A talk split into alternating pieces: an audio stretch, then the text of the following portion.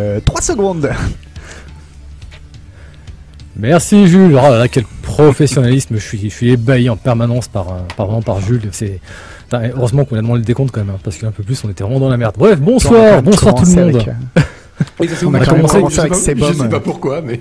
Ouais, ouais, et on a commencé surtout avec un rafale. Ouais. Alors, une explication. Je pense qu'on vous donne une explication par rapport à ce plan que vous venez de voir. Euh, en fait, c'est. l'armée. Ça, ouais, ouais, non, parce qu'en fait, on nous a dit que si on faisait les cons, on nous bombardait. Donc, euh, bon, si tu veux, maintenant, je me, je me méfie un peu. En gros, c'est parti de l'initiative de quelqu'un qui est dans l'armée française, qui nous lit et euh, qui a décidé de parodier donc notre plan, donc euh, notre générique d'ouverture de l'émission, comme vous pouvez le savoir, où quelqu'un arrive avec un masque en criant "Ce canard est un scandale" et en le jetant à l'écran. Du coup, on s'est dit pourquoi ne pas faire en sorte que euh, tout le monde puisse participer en fait? Alors, je vais pas vous donner toutes les règles hein, parce que ça va être pénible, long, etc. Et j'ai plein de choses à vous annoncer avant même qu'on commence l'émission, donc c'est pas la peine.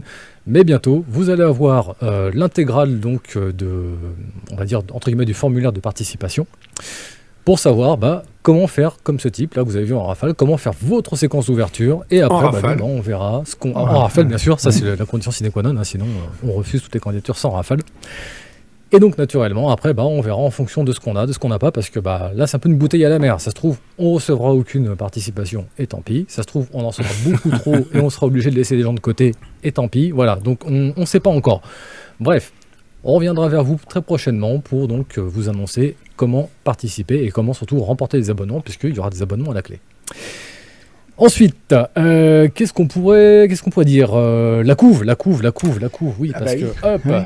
Regardez ce beau numéro, Riot Games en couverture. Alors, vous avez peut-être remarqué que dans ce numéro, il y a une petite nouveauté en fait, c'est une rubrique qui s'appelle la couve. Pourquoi? En fait, on s'est dit, plutôt que de, de noyer, diluer en fait certains sujets dans le, dans le magazine, euh, autant vous rappeler qu'ils sont en couverture. Donc, à l'avenir, on va voir comment on va, on va établir ça, parce que c'est encore un peu nouveau. Mais on aimerait faire en sorte que euh, on, on puisse vous apporter des thématiques au travers de la couverture. Donc là, en l'occurrence, ça a été Riot. Parfois, ce sera simplement un test, simplement une preview, voilà. Mais quoi qu'il en soit, désormais, à partir du numéro que je viens de vous présenter, vous pourrez retrouver à chaque fois donc la couverture du numéro indiquée par la petite rubrique La couve. Ce sera plus simple pour s'y retrouver. Et donc, dans ce numéro que je viens de vous présenter, bah, n'oubliez pas, vous avez Riot Games, c'est un très gros dossier. On parle d'Arkane avec une interview. Je crois que c'est toi, Malware, qui est parti interviewer Fortiche, c'est ça? Yep, Fortiche et, euh, et le PDG de Riot aussi, Et le PDG de Riot, tout à fait. Nicolo, Nicolo Laurent. On revient sur l'histoire de Riot, on teste leur dernier jeu parce que bon, bah, Riot a pris beaucoup de volume, donc on s'est un peu intéressé à ce que devient Riot. On trouve aussi du rétro Excellent Hill et notamment on trouve nos prédictions pour 2022. C'est-à-dire qu'on s'est pas contenté de faire euh, des previews comme on pourrait faire chaque année. En fait, on s'est dit tiens, et si aujourd'hui on donnait une note aux jeux qui sortiront l'année prochaine? Cela dit, pour la date Et de sortie de Stalker, on s'est bien planqué. Bien planté. Voilà, bien sûr, la date de sortie du Stalker, on en parlera tout à l'heure, c'était n'importe quoi. Mais quoi qu'il en soit, on s'est dit en fait, ce qui serait marrant, c'est qu'après chaque année, on fasse le point, qui s'est planté, qui s'est pas planté dans les prédictions, entre la rédaction et entre la personne qui était chargée du test.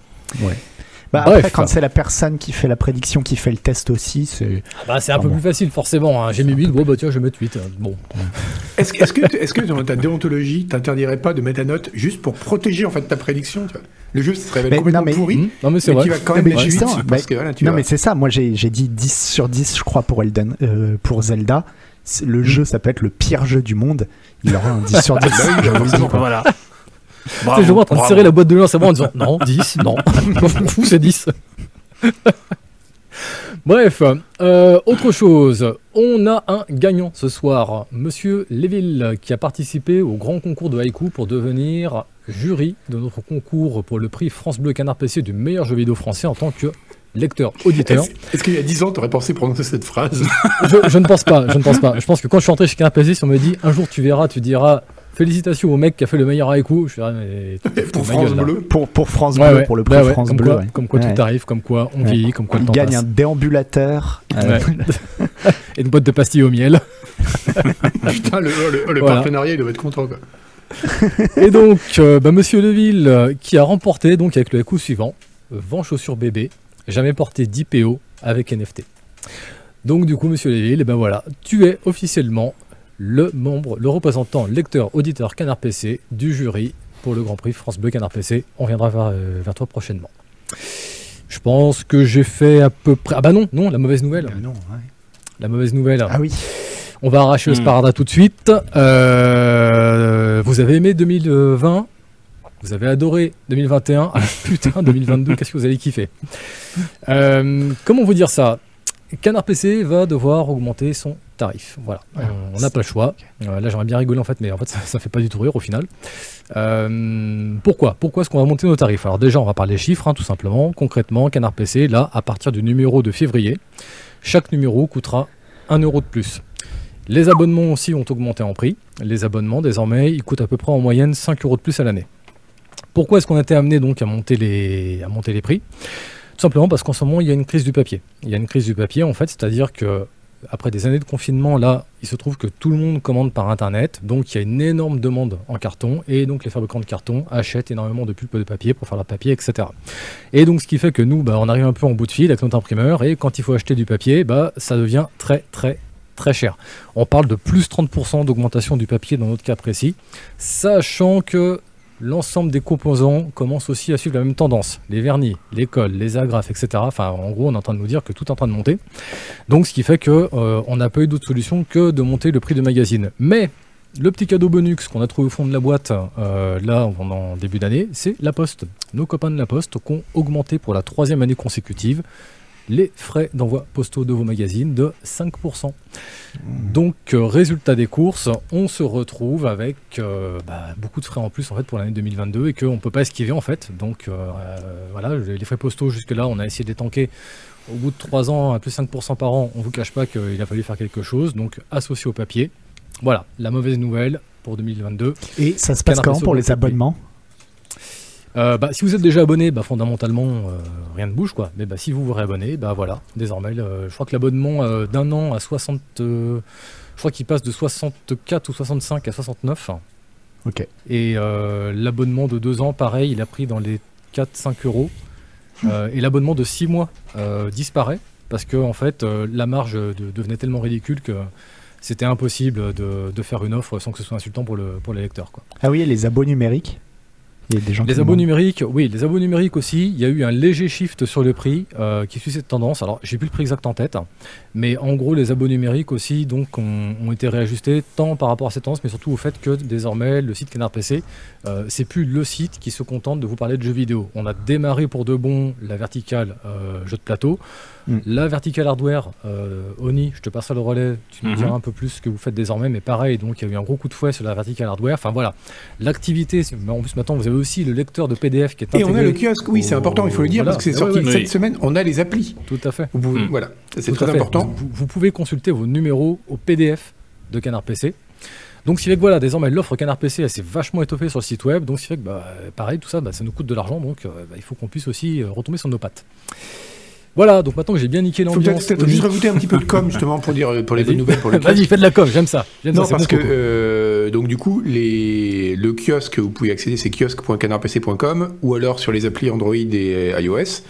Euh, si vous êtes abonné, abo- que ce soit abonné numérique ou abonné papier plus numérique, vous avez accès à tous les PDF. C'est inclus, vous n'avez pas à payer. Donc vous pouvez directement lire tous les PDF. euh, voilà. Et si jamais vous n'êtes pas abonné, vous pouvez les acheter à l'unité pour 4,99€ pièce, ce qui est moins cher que le prix papier. Voilà. Beaucoup Mm. moins cher. Oui, on, on est quasiment à moitié prix par rapport au papier. Quasiment. Ouais. Peut-être pas, mais Ok. pas loin. Faut pas faire croire que le papier est hors de prix non plus, quoi. Non mais bien sûr, mais en tout cas voilà, on fait quand même une belle économie par rapport au papier, donc c'est vrai que dans ce contexte aussi où euh, si le papier commence à coûter cher, ça peut être aussi une bonne solution de vous dire bah en fait euh, je me rabattre sur le, sur le PDF.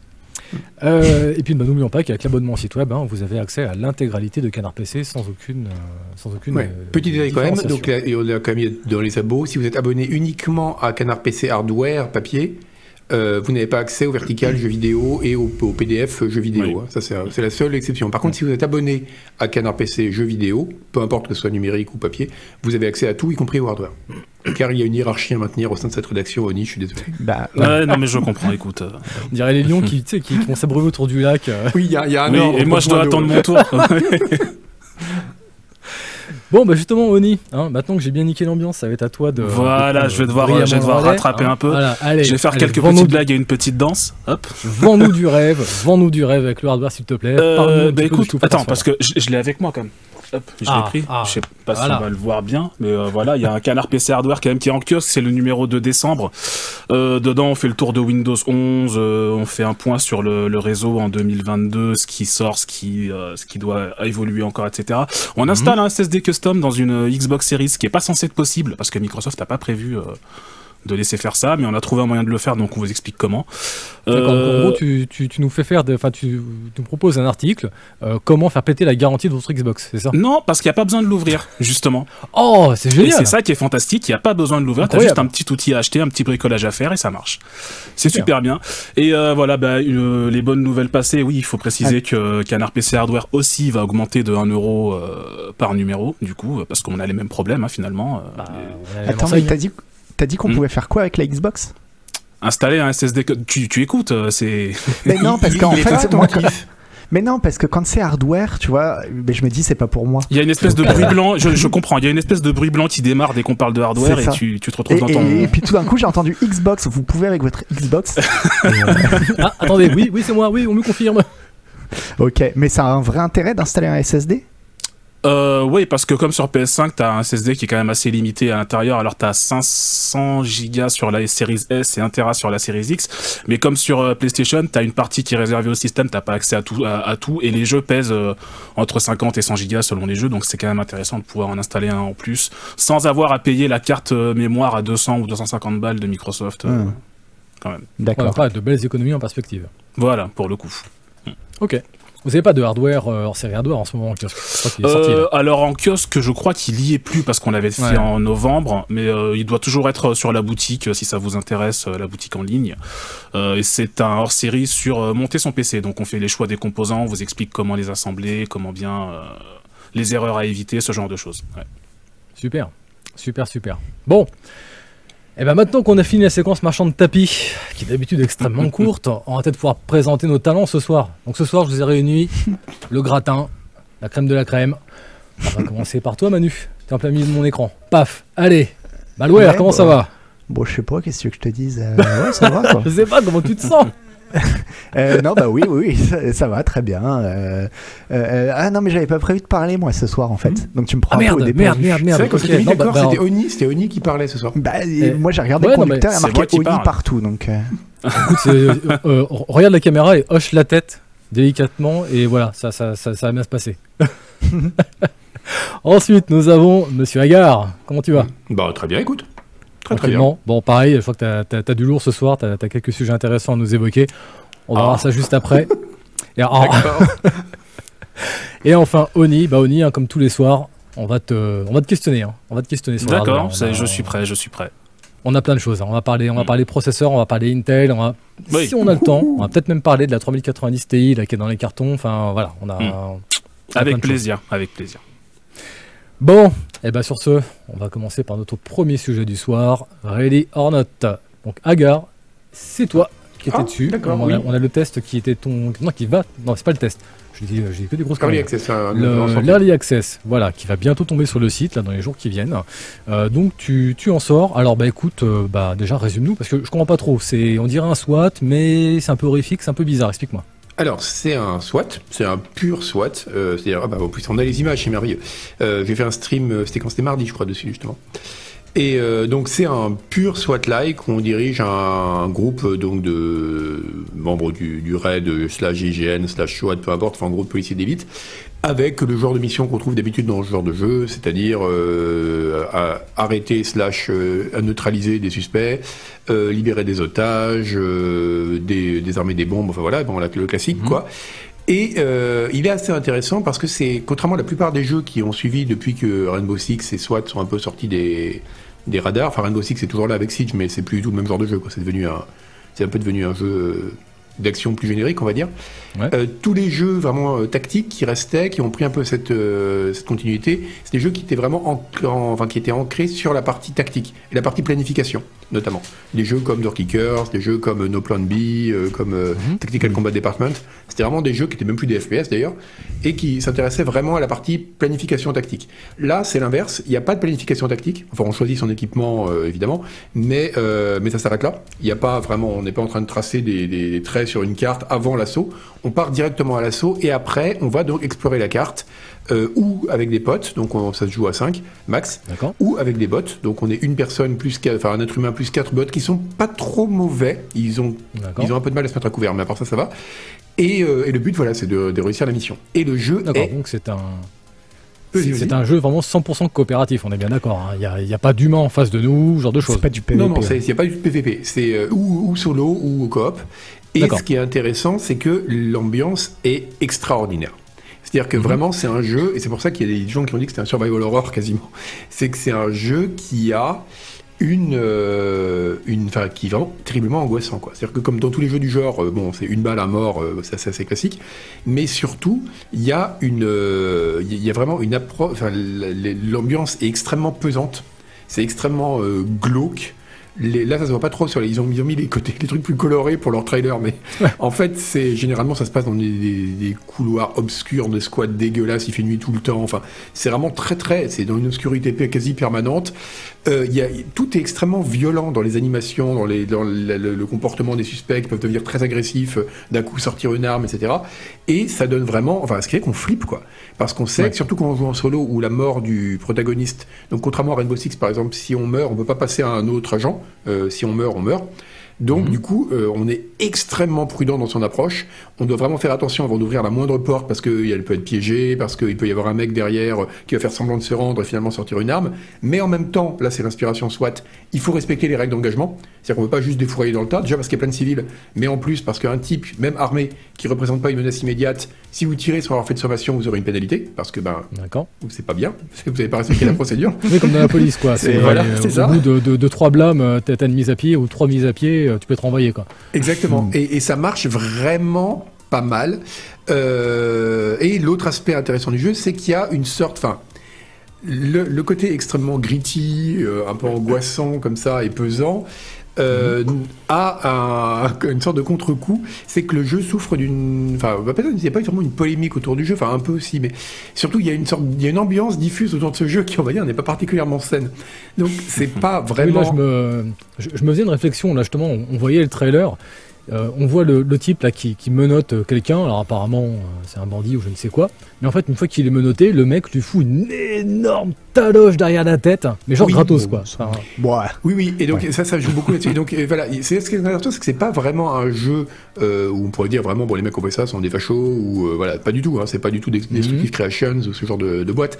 Mais il y a une somme d'éléments, par exemple dans les briefings des missions, euh, très souvent on nous rappelle euh, que, euh, ben voilà, là, euh, c'est des gens qui se trouvent dans des logements sociaux.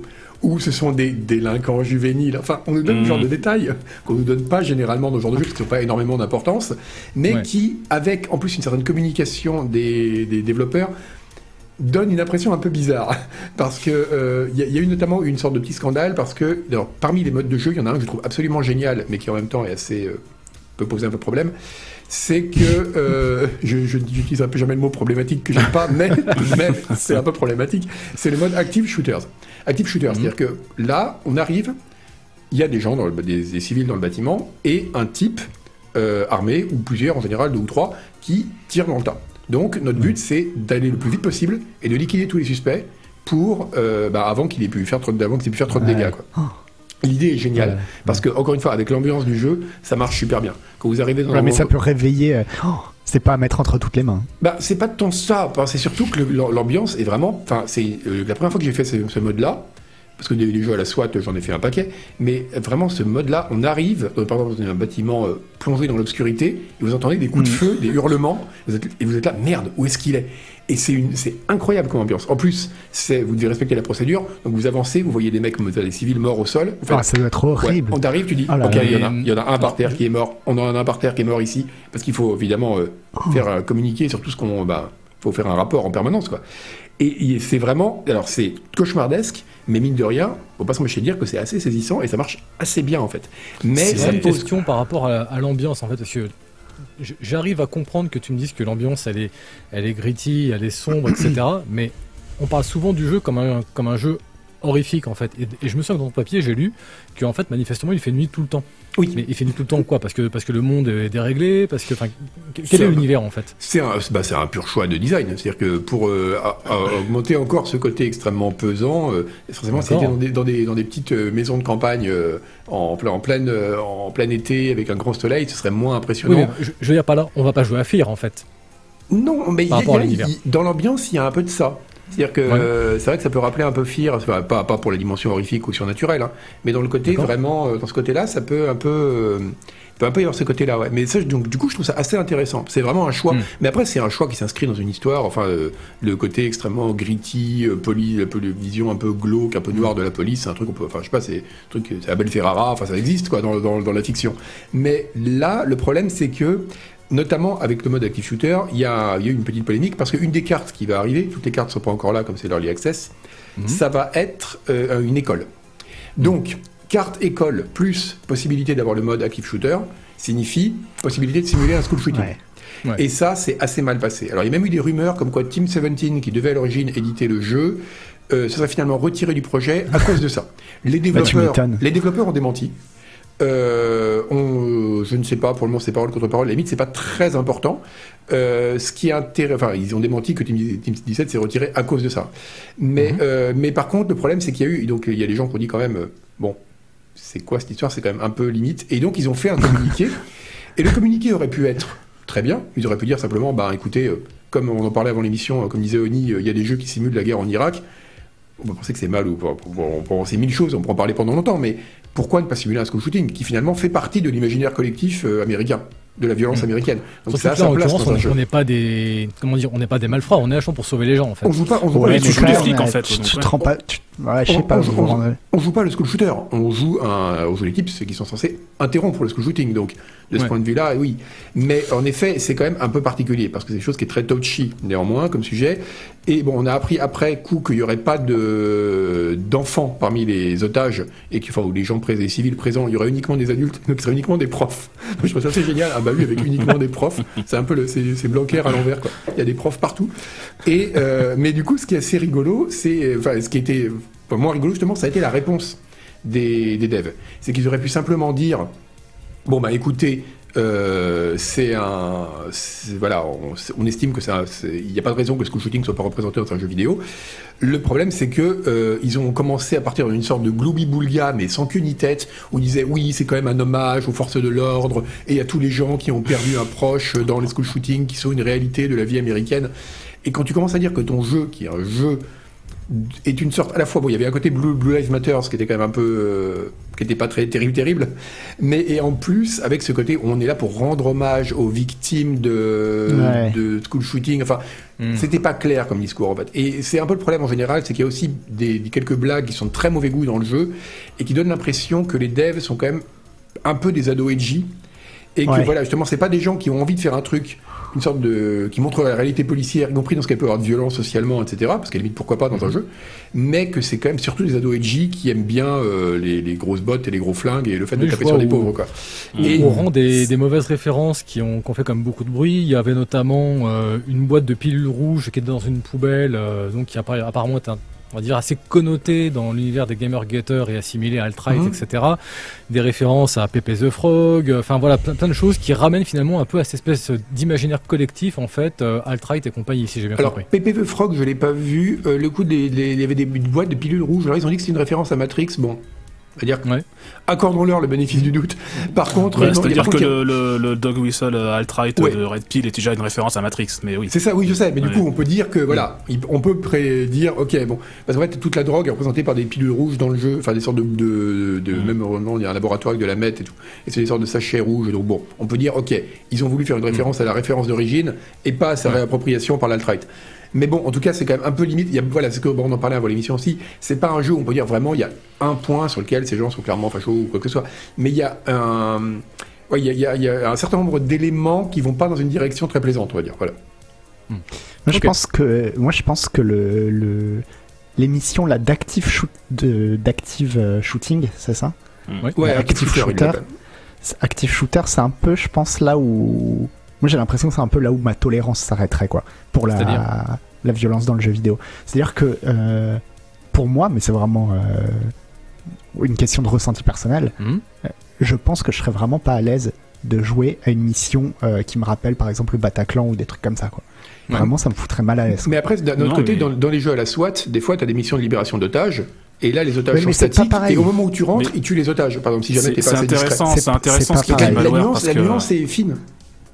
C'est pas pareil. c'est intéressant parce ce qu'il dit parce que j'y ai réfléchi aussi euh, à ce truc et je me dis sur le principe, ça me choque pas de faire un, un jeu dans lequel tu dois gérer une équipe euh, qui, qui doit arrêter un school shooting ou quelque chose comme ça.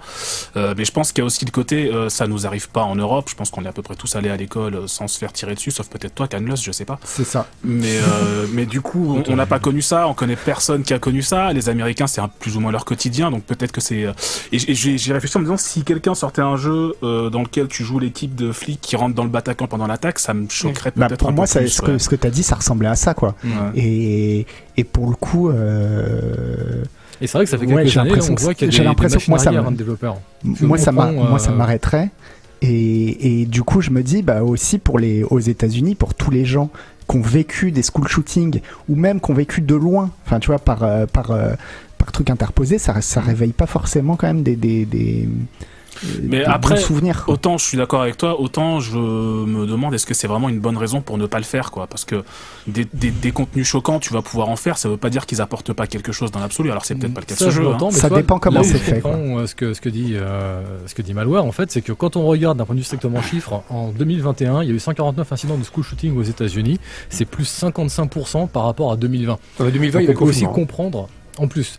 Non, mais je veux dire, c'est pour ça que c'est débat. aussi- on peut aussi comprendre qu'il y a une espèce de, de trop-plein, de, de ras-le-bol, etc., de, de, de- la part d'une partie de la communauté américaine, en fait, euh, face à, fa- face à ce phénomène. Et que du coup, bah, quand il y a un jeu vidéo, finalement, qui remet une couche là-dessus, peut-être qu'à un moment, oui, effectivement, on peut comprendre qu'il y a des gens qui mais disent, moi, c'est putain, pas- mais ouais. stop, quoi. Mais ce qui est Ah, mais moi je c'est suis pas en train moi je suis pas en train de dire que le jeu devrait pas exister ou que c'est pas bien etc Non, bien sûr. simplement bien sûr. moi Juste, personnellement c'est- ouais. euh, j'aurais je, je sais que j'aurais du mal à jouer à ce Mm. type de mission Mais ce après c'est éclatez-vous dessus si ça vous amuse il y a pas de C'est souci que ça renvoie à des expériences que, comme je dis, d'un point de vue gameplay, il y a très peu de différence entre les missions d'otages traditionnelles, les jeux à la SWAT, où encore une fois, on arrive et merde, on n'a pas été assez rapide ou discret et ils tuent les otages, et une mission où il y a un tueur actif dans le bâtiment au moment où on arrive. Oui. D'un point de vue gameplay, Oui. c'est quasiment la même chose. Il y a que le timing qui change un peu.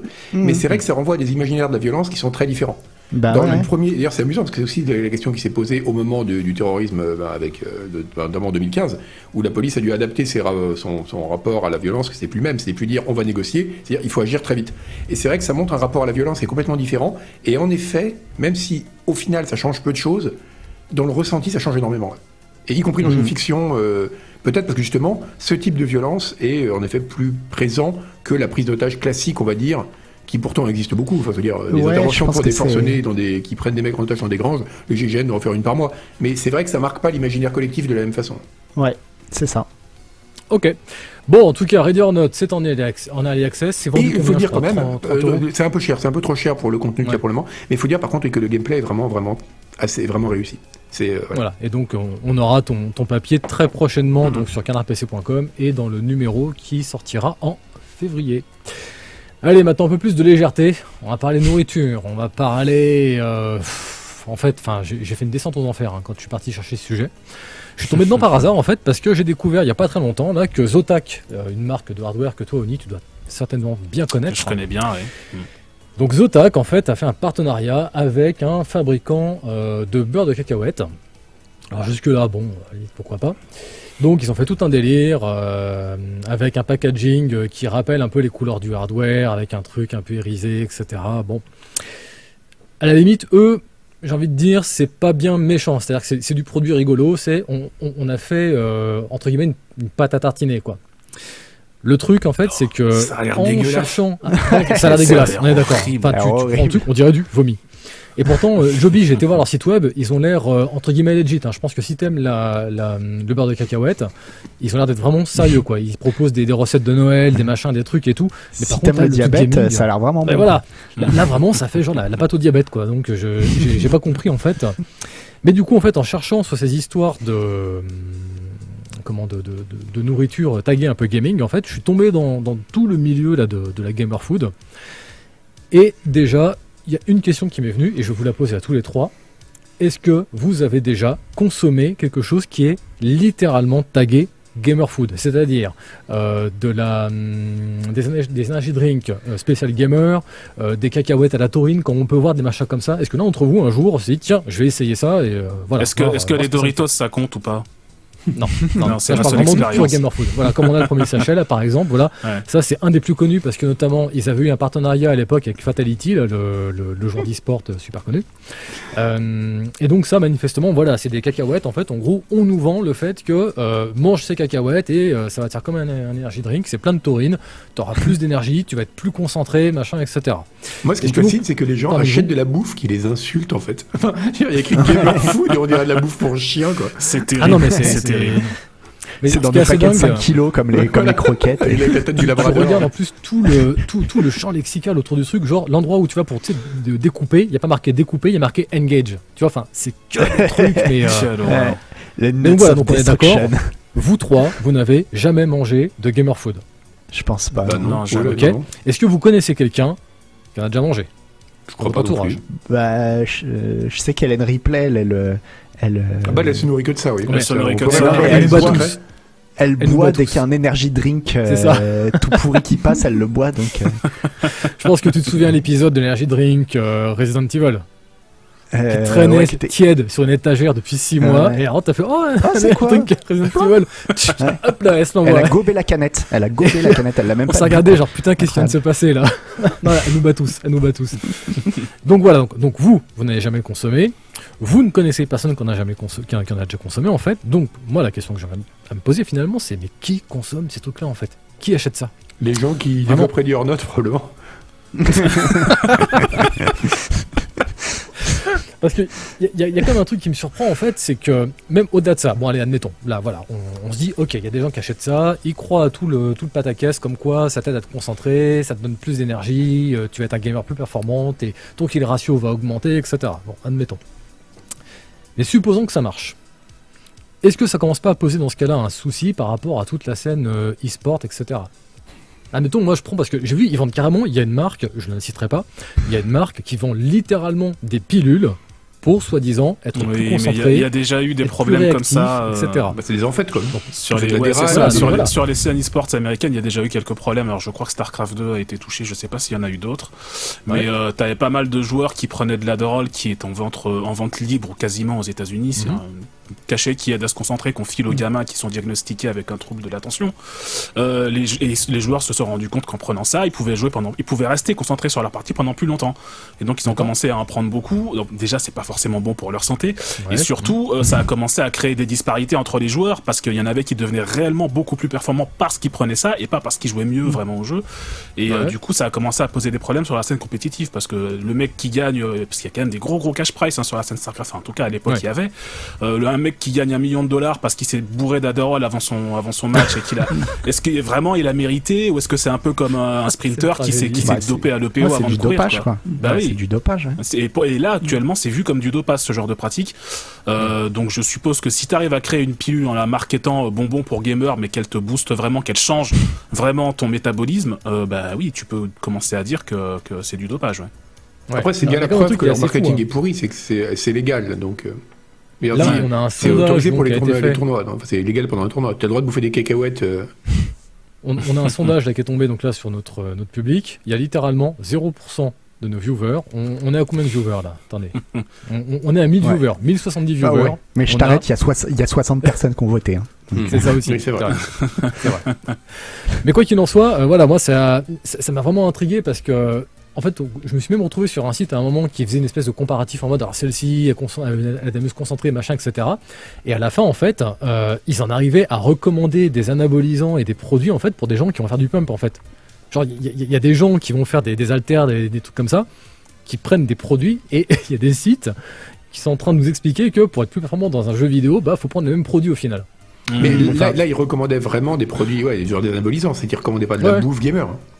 Ouais. Ah oui, non, Ah oui, vraiment, sur, sur la fin, il y avait des shifts en mode si Ouais. vous voulez aller plus loin, vous pouvez carrément prendre ça, machin, etc. Ouais, et ça, c'est ça, ça devient, enfin, là, pour moi, à ce niveau, on, est quasiment à deux doigts de parler d'un problème de santé publique parce qu'on est en train de parler à des gens qui, pour la plupart, enfin, voilà, le, le jeu vidéo, on peut pas dire que ce soit quand même une, une activité extrêmement physique. Et on est en train de leur dire d'aller se bourrer de produits comme s'ils allaient soulever des haltères Ouais, de ça, 70, ça 80 dépend, hein, t'as pas joué à Wii Sport. hein. Oui, ah, ouais, à part Mais voilà, ça c'était c'était un petit peu ma petite interrogation du soir, parce que voilà, en, en tombant sur cette, euh, cette pâte à tartiner qui en fait, bon bah elle, euh, bah, voilà, elle, elle promet rien, elle promet juste que éventuellement peut-être qu'elle vous plaira, qu'elle qu'elle aura un bon parfum, même si bon, euh, l'aspect qu'on... Jules, est-ce que tu peux nous mettre s'il te plaît comme le... Cette, cette pâte à tartiner qui est quand même, euh, enfin voilà, je, je veux qu'on la voit avant de finir le sujet. Vraiment. Je, je sais pas, je sais pas si mon repas va rester dans mon ventre hein, si tu remontres ça. Non, apparemment ça a l'air compliqué. Merci Jules. Mais euh, Ah, C'est ouf quand même Voilà. qu'ils vendent ça. Ah, voilà. Enfin, que les gens l'achètent et tout. ouais, mais tu, tu vois ça encore, je peux, enfin comment dire, t'aimes ou t'aimes pas? Oui, non, mais on est d'accord, mais, mais t'aimes ou t'aimes pas en fait, il n'y a pas de promesse Qu'est-ce derrière. que c'est dedans? Ah C'est censé, censé être, c'est censé être des, des Euh, cacahuètes et de la pâte d'arachide. Comment ça peut Ouais, avoir cette c'est- En couleur fait, dedans, a priori, il y a des fruits confits, etc. Dans celle-là, Enfin, c'est un mais j'ai fait le truc, j'ai fait non, mais c'est pas possible. quoi. pourquoi? C'est pas possible. Les fruits confits te font jouer mieux, quoi. Non, mais encore une fois, voilà, faut bien insister là-dessus. Là, cette pâte à tartiner, là, elle ne te promet rien en fait. Elle, elle est pas là Ah pour non, te ouais. dire que tu vas plus mieux te concentrer ou n'importe quoi. Elle, c'est juste, euh, à la limite, euh, si ces trucs euh, qu'on a mis dedans te font kiffer, tu vas te faire un bon petit déj le matin et point barre, ça va s'arrêter là, quoi. Mais voilà. Donc bah écoutez, euh, on continuera, on continuera de chercher. Peut-être qu'un jour on finira par croiser quelqu'un qui a pris ces produits et qui pourra nous nous dire un peu et- ce qui se passe. et le déodorant Xbox, quelqu'un a testé ou pas? On l'a testé dans Oui. Canard PC Hardware. Ah, Alors, yes. ça, sent- Ah ça ouais. sent- ça sentait la Xbox Ça sent, ben en fait c'est Axe qui le fait, donc ça sent l'Axe. D'accord. Ouais, ils sont pas bons, quoi. Oui, Ouais, voilà, voilà. c'est- Axe avec euh, les couleurs de Xbox en fait. Ouais, ouais, Oui. c'est ça. En même temps, ils ont Ouais. Axe et Xbox, ils ont bien trouvé leur public, quoi. Ils sont- Oui. Bon, allez maintenant on va enchaîner. Stalker 2. Stalker 2, Stalker 2, Stalker 2. Bah écoutez, euh, repoussé à décembre, hein. 8 décembre. Eh oui. Qui s'y attendait ici? Tout le monde, je crois. Euh, Bon, il y a ceux qui s'en foutent aussi. Hein. Oui, bah oui. Il y a ceux qui s'en foutent et puis il y a ceux aussi qui. Ah, bah, tiens, regarde, je sais que toi tu l'attendais comme plutôt de pied ferme. Est-ce que toi tu. Ça t'a surpris ou pas quand t'as appris que, que c'était repoussé? Qui sont repoussés, non Qui sont repoussés autant un peu. Mais Ouais. euh, si j'avais dû parier sur un, nouveau repoussing, euh, j'aurais parié sur. euh, C'est comme ça qu'on parle maintenant ici. ouais. Euh, on est en 2022, le monde va très vite. J'aurais parié sur euh, Dying Light 2 plutôt. Mais apparemment, Ouais. il va vraiment sortir. Je pense qu'il va sortir dans un état catastrophique.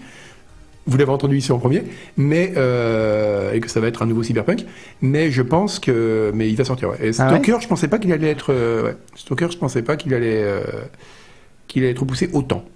Parce que là, en plus, C'est vrai hein, que avant d'être repoussés, beau report, ouais. ils, ils se sont pris une chier quand même qui était assez, euh, assez monstrueuse, puisque pour rappel, ils avaient euh, proposé donc d'intégrer des NFT au jeu, au, au jeu en fait. En fait, ça se résumait tout simplement à une vente aux enchères, et les gagnants étaient intégrés dans le, jeu Stalker avec une modélisation 3D, avec la promesse que, bah voilà, grâce à la magie des NFT, on, vous permettra de prouver que c'est bien vous et que c'est bien votre propriété, que votre c'est bien votre personnage dans le jeu. Enfin. Mais donc du coup, voilà, ils se sont pris cette chier. Euh, moi, il y a quand même un truc qui, qui m'inquiète un peu avec Stalker, en fait, c'est que, selon vous, est-ce qu'il vous paraît raisonnable, en 2022, d'espérer un jeu finalement euh, aussi âpre que, que les anciens Stalker ont pu être, en fait Un, un jeu euh, sans concession, un jeu qui vous prend pas pour la main, euh, par la main, un jeu vraiment euh, sans, ouais, sans pitié avec vous, quoi. Agar, puisque t'es t'es- t'es notre grand connaisseur. Ça te paraît Ah, réaliste ou pas? euh, non, non, ça sera sûrement pas aussi hardcore que le premier, bien évidemment. Euh, Ça sera peut-être aussi buggé, mais vu le report, c'est pas excluant. Mais euh, ce sera pas aussi euh, aussi hardcore. D'ailleurs, il y a qu'à voir déjà là, les images qu'on voit sur l'anomalie, tout ça. Euh, ouais, c'est évident que c'est beaucoup plus propre et beaucoup plus lissé. Mais après, enfin, après c'est normal. Déjà, il va être cross-platform. Ils peuvent pas sortir un truc. euh, Enfin, moi, l'anecdote qui, me- qui me marque toujours sur Stalker, c'est que dans la première version de, du Alive, donc qui était le- Mhm. leur espèce d'écosystème artificiel là, il y avait mis aucune limite. Ce qui fait qu'il y avait, euh, pendant la bêta, il y avait la possibilité, par exemple, que les, je sais rien, moi, les, les chiens aveugles envahissent complètement une zone, tuent tout le monde, et du coup, on pouvait plus finir la partie. Et ça, je trouvais ça génial, quoi. Imaginez que la Mmh, zone ouais. avait vraiment sa vie propre, et que, ben voilà, elle pouvait s'autodétruire. Alors, ils ont un peu baissé le taquet avant la sortie, mais pas tant que ça. Et c'est quand même un jeu qui restait très, très, très, très, justement, euh, très peu scripté, en fait, qui pardonnait très peu, qui était très. euh, et, euh, et là, oui, non, c'est évident que ça va être. Il n'y a qu'à voir les images. Ça va être un, ça va être un Dying Light, justement, comme on disait, dans, euh, dans, dans la zone, quoi. Mais, euh, mais après, ça sera pas un mauvais jeu pour autant, non? Ouais, parce que je y me a- souviens il y a de la marge quand même le, le entre trailer. Stalker et Call of Duty, quoi. Quand, quand j'ai vu le trailer de Stalker 2, là, il y a un truc qui m'a un peu marqué, c'est que euh, en fait le- la partie shoot me semblait extrêmement arcade et, et je me souviens moi plutôt de Stalker euh, comme un comme un jeu en fait où euh, on se battait essentiellement en fait avec des flingues pourries, complètement défoncées, avec des canons rouillés, etc. Ouais. Dès, dès qu'on tirait des balles, en fait, les balles, elles faisaient Star Wars, ça partait dans tous les sens, quoi. Et puis la balistique là, était voir, très réaliste surtout. Oui. beaucoup, il y a vraiment la Oui, chute des balles à une certaine distance qui fait que ça devenait très compliqué à utiliser. Là, j'avais presque l'impression finalement d'avoir une skin Call of en Call of en Russie qui m'a un peu euh, qui m'a un peu choqué. Mais toi, Oni, qu'est-ce que t'en penses de tout ça là? Parce qu'on t'entend pas, mais euh, t'as un avis sur la question Stalker Euh, 2, tu bah, l'attends, tu l'attends pas? Pas- J'attends pas plus que ça, j'ai très très peu joué au premier en fait, c'est un peu un acte manqué parce que j'ai- j'étais curieux de le faire, je l'ai quelque part, je dois l'avoir sur GOG. Je l'ai installé, lancé, puis j'y ai joué une heure et j'y ai pas retouché depuis des années, donc il faut vraiment que j'essaye. Du coup, j'attends pas plus que ça le 2, mais je suis quand même curieux. Euh, après, l'histoire du report, oui, je suis pas surpris. Moi, j'aimerais quand même, euh, j'aimerais quand même qu'on souligne le fait que les mecs euh, aient quand même pris la décision. Donc, ils ont annoncé des NFT dans le jeu, ils se sont fait défoncer publiquement. J'aimerais quand même souligner qu'ils ont pris la décision de retirer les NFT, quitte à devoir repousser le jeu, parce que ça doit quand même euh, Je pense pas que ce soit pas mal lié. de- Je je sais pas, mais euh, à mon avis, s'ils ont décidé de, de, de- de les retirer et que apparemment, ça avait l'air quand même vachement euh, vachement euh, intégré au jeu, quoi, tous les trucs. moi, il y a Ah, j'avais du. PNJ où on pouvait plus ou moins acheter Ouais. son, sa, pla- Oui, sa c'est place comme PNJ. Après, c'est- certainement pas avait, la seule raison, évidemment. Ouais, mais euh, cela étant, c'est c'est c'est quand même c'est quand même à leur à leur crédit d'avoir quand même d'être revenu là-dessus et d'avoir décidé de, de, de retirer ça et de plus en parler. Et je, je trouve ça intéressant parce qu'en en face, ceux qui les annoncent pour l'instant, j'ai pas vu beaucoup de- d'éditeurs ou de studios Tu dire euh, finalement on va pas les faire. Ah C'est plutôt l'inverse qui se passe. Oui. Mais Ouais, Mais mais maintenant, ils Konami, attaquent avec le métaverse en plus. Pour dire du Ubisoft. Ouais, Konami, ils, avaient, ils ont vendu 14 NFT euh, Castlevania, ils se sont fait Oui. 260 000 balles, ouais, 160 000 balles. un Mais truc Peter. Molineux, il s'est fait combien de millions de. Il s'est fait 4 millions, je crois, en vendant juste euh, des parcelles dans un jeu qui a même pas encore codé, quoi. Donc, Ouais, ça, euh, c'est ça. En même temps, Ah oui, le c'est son business model depuis oui. longtemps. Mais c'est marrant parce que Mo- Molineux, ça fait un peu genre le, le cavalier de l'apocalypse, quoi. C'est il y, a- il y a un truc moisi qui est en train de se passer. Tout le monde se dit ah putain ça, ça, ça part en couille, c'est pas possible et tout. Et d'un coup t'as Molineux qui arrive et tu fais ah ouais ça part vraiment en couille là. Non, mais tout le monde, enfin euh, là, ce- celui que tout le monde attend, c'est Chris Roberts, quoi. On se Ouais. dit, mais qu'est-ce que, C'est qu'est-ce que tu fous, quoi? C'est vrai. Qu'est-ce que t'attends? Ça dépend, encore ça dépend le- parce que. Non, mais pour- là, c'est. On Mais se non, pose des Chris- questions même sur sa santé, quoi. Chris Roberts, il a pas besoin de ça pour l'instant pour se faire de la thune. C'est vrai que les NFT, bon, c'est un peu son turf de base, quoi. Oui, c'est vrai que c'était. c'est ça, c'est ça. Parce que le problème, c'est qu'il risque, il prend, s'il prend, s'il passe au NFT, il va peut-être se faire de la thune, mais il prend aussi le risque de se décrédibiliser encore un peu plus si c'est possible. Donc, euh, je Ah sais non, pas. à mon avis. euh, Je pense qu'il y a à mon un, avis, non. ouais, je pense qu'il y a un gros recoupement entre les gens qui achètent des NFT et les gens qui achètent des vaisseaux à 3000 balles dans Star Citizen. Ouais, c'est possible. Peut- Ouais, je sais pas. Mm. Bon. Eh ben écoutez, ce sera tout pour l'actu. Et maintenant, histoire de se détendre un petit peu, je vous propose un petit quiz. Jingle, pas de jingle, je sais plus. Je crois qu'il y a un jingle pour les quiz. Je-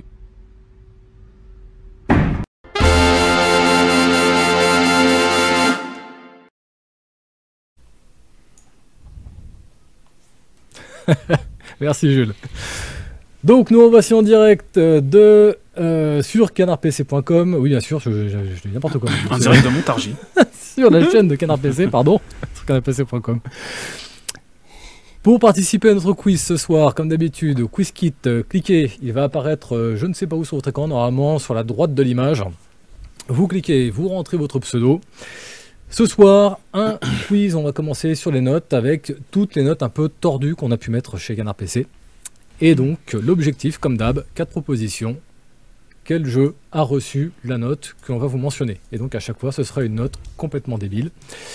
Euh, je regarde un petit peu ma liste dans le lot. Ouais, il n'y aura pas trop trop d'excuses quand même, hein, parce que euh, j'en ai une, euh, j'en ai une, deux. Ouais. Allez. Je- je- on va dire qu'en dessous de 2 sur 5 de résultats dans l'équipe, je serais, je serais vexé. Bah, surtout pour Sebum, euh, qui était quand même rédac chef du magazine. Oui. hein. Mais oui, mais j'ai tout oublié depuis. hein. Oh, ouais, J'ai été ouais, bourré ouais, c'est H24 facile, à hein. l'époque, je me souviens plus ce que je faisais. Je relisais les papiers comme ça. Bref, euh, bah vous aussi à la Radac, hein, euh, allez-y, hein, rentrez-vous euh, votre, votre participation sur, euh, sur QuizKit. Euh, J'espère que ça va marcher cette fois parce que souvent on a des petits soucis, on a des gens qui me disent Ah bah c'est con mon pseudo, machin, ça me met euh, je sais pas quoi, participant numéro euh, je sais pas combien. Donc ça va, Ouais. de l'autre côté, Agar, Oni, Non, moi, ça a l'air d'être bon, mais après, c'est vrai que Oui, ça, ça le fait, ça le fait à chaque fois, de toute façon, il prend toujours Ouais. un moment avant de capter qui est qui. euh. Bon. Ouais, je vais peut-être Eh faire ben, un petit écoutez. F5. Ah, alors vas-y, ah bah.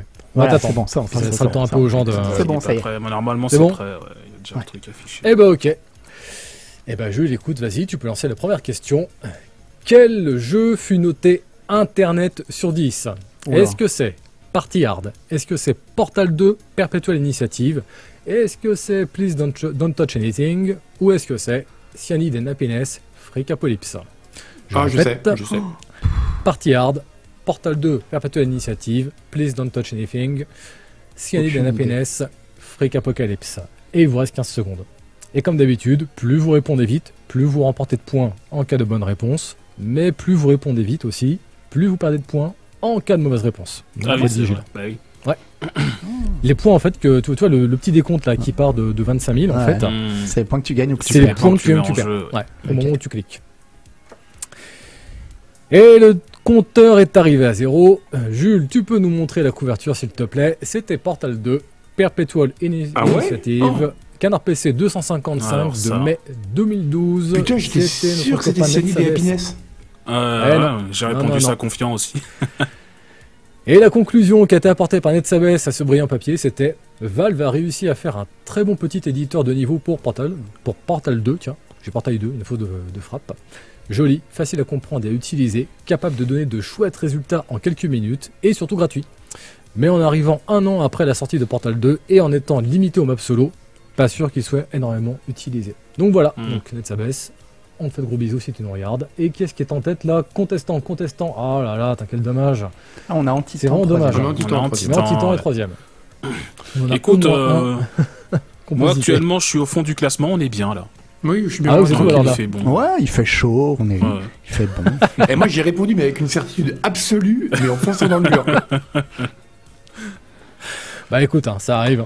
Ça arrive. Mais c'était pas sur toutes questions que, je vous attendais. Sur la prochaine, par contre, ouais, je pense que euh, j'en ai un ou deux là. Si vous vous plantez, je vais. Je vais l'avoir mauvaise. Allez, Jules. Seconde question, s'il te plaît.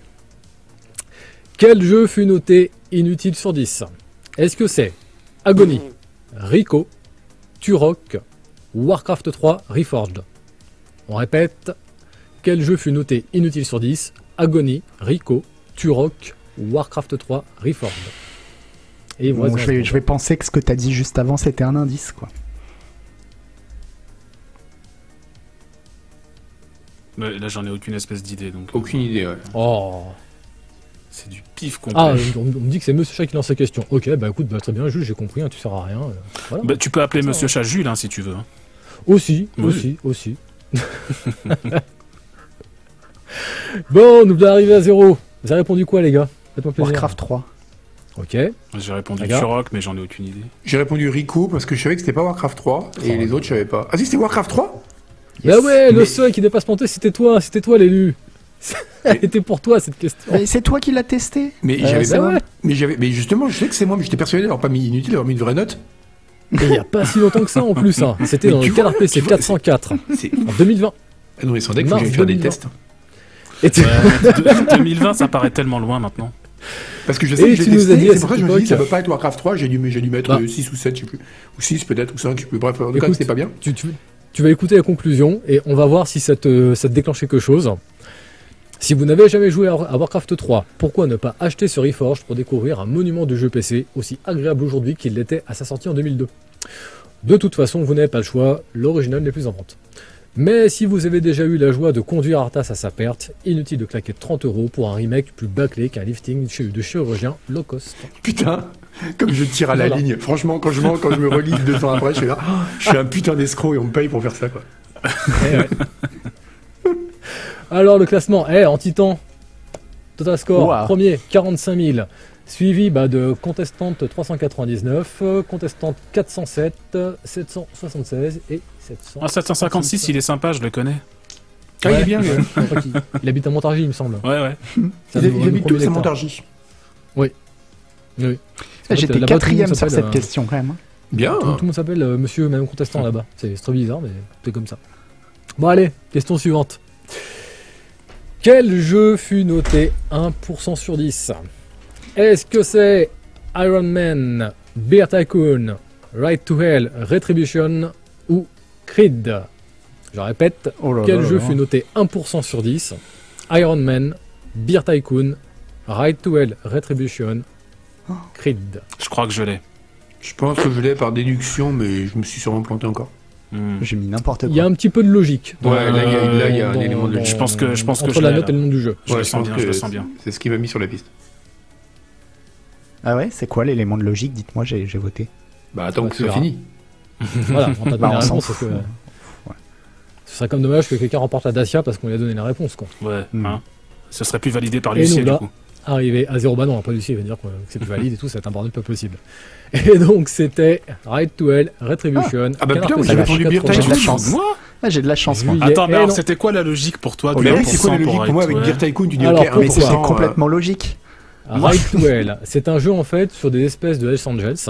Ouais. Et Ah aux oui. États-Unis, en fait, le surnom des Los Angeles est assimilé, c'est les 1%. Bah oui. Putain, C'est-à-dire que là-bas, en fait, ouais, euh, un jour, il y a eu une manif de motards, etc.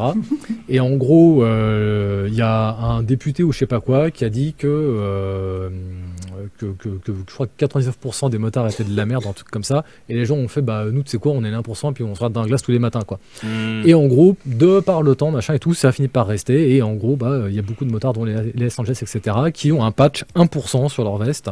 C'est une façon un peu de dire on vous emmerde. Alors j'aimerais quand même expliquer ma logique à moi pour euh, parce que alors j'ai répondu Iron Man. Euh, ma logique à moi c'est quand même que à la, à la base les 1% ça vient quand même du mouvement Occupy Wall Street qui considérait que 1% des, des, des plus riches à euh, fait. plus de 50% des... et pour moi c'était je voyais pas d'autres réponses possibles. C'est fou les T'es parce qu'on a tous trouvé Ouais. une justification à notre réponse à partir de C'est 1%, fou, hein alors Ouais, qu'on est on on n'est pas deux à avoir répondu la même chose.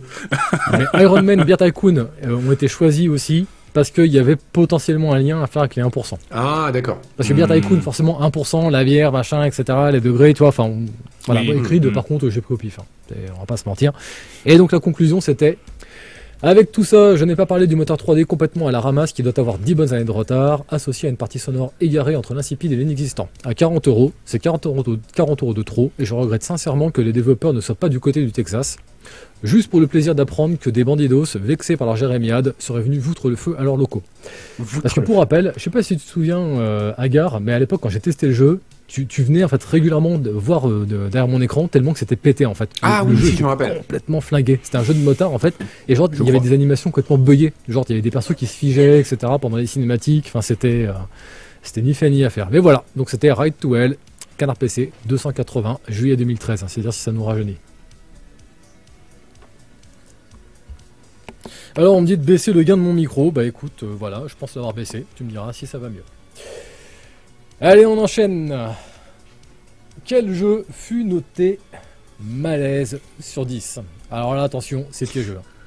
Est-ce que c'est Bah, là, il Super avoir un paquet. Séduceur Ouais, Est-ce que c'est Super Séduceur Est-ce que c'est Sven le mouton baiser Est-ce que c'est So Blonde Est-ce que c'est Girl Fight Je répète, quel jeu fut noté malaise sur 10 dans Canard PC Et est-ce que c'est Super Séduceur Sven le mouton baiser So Blonde Ah.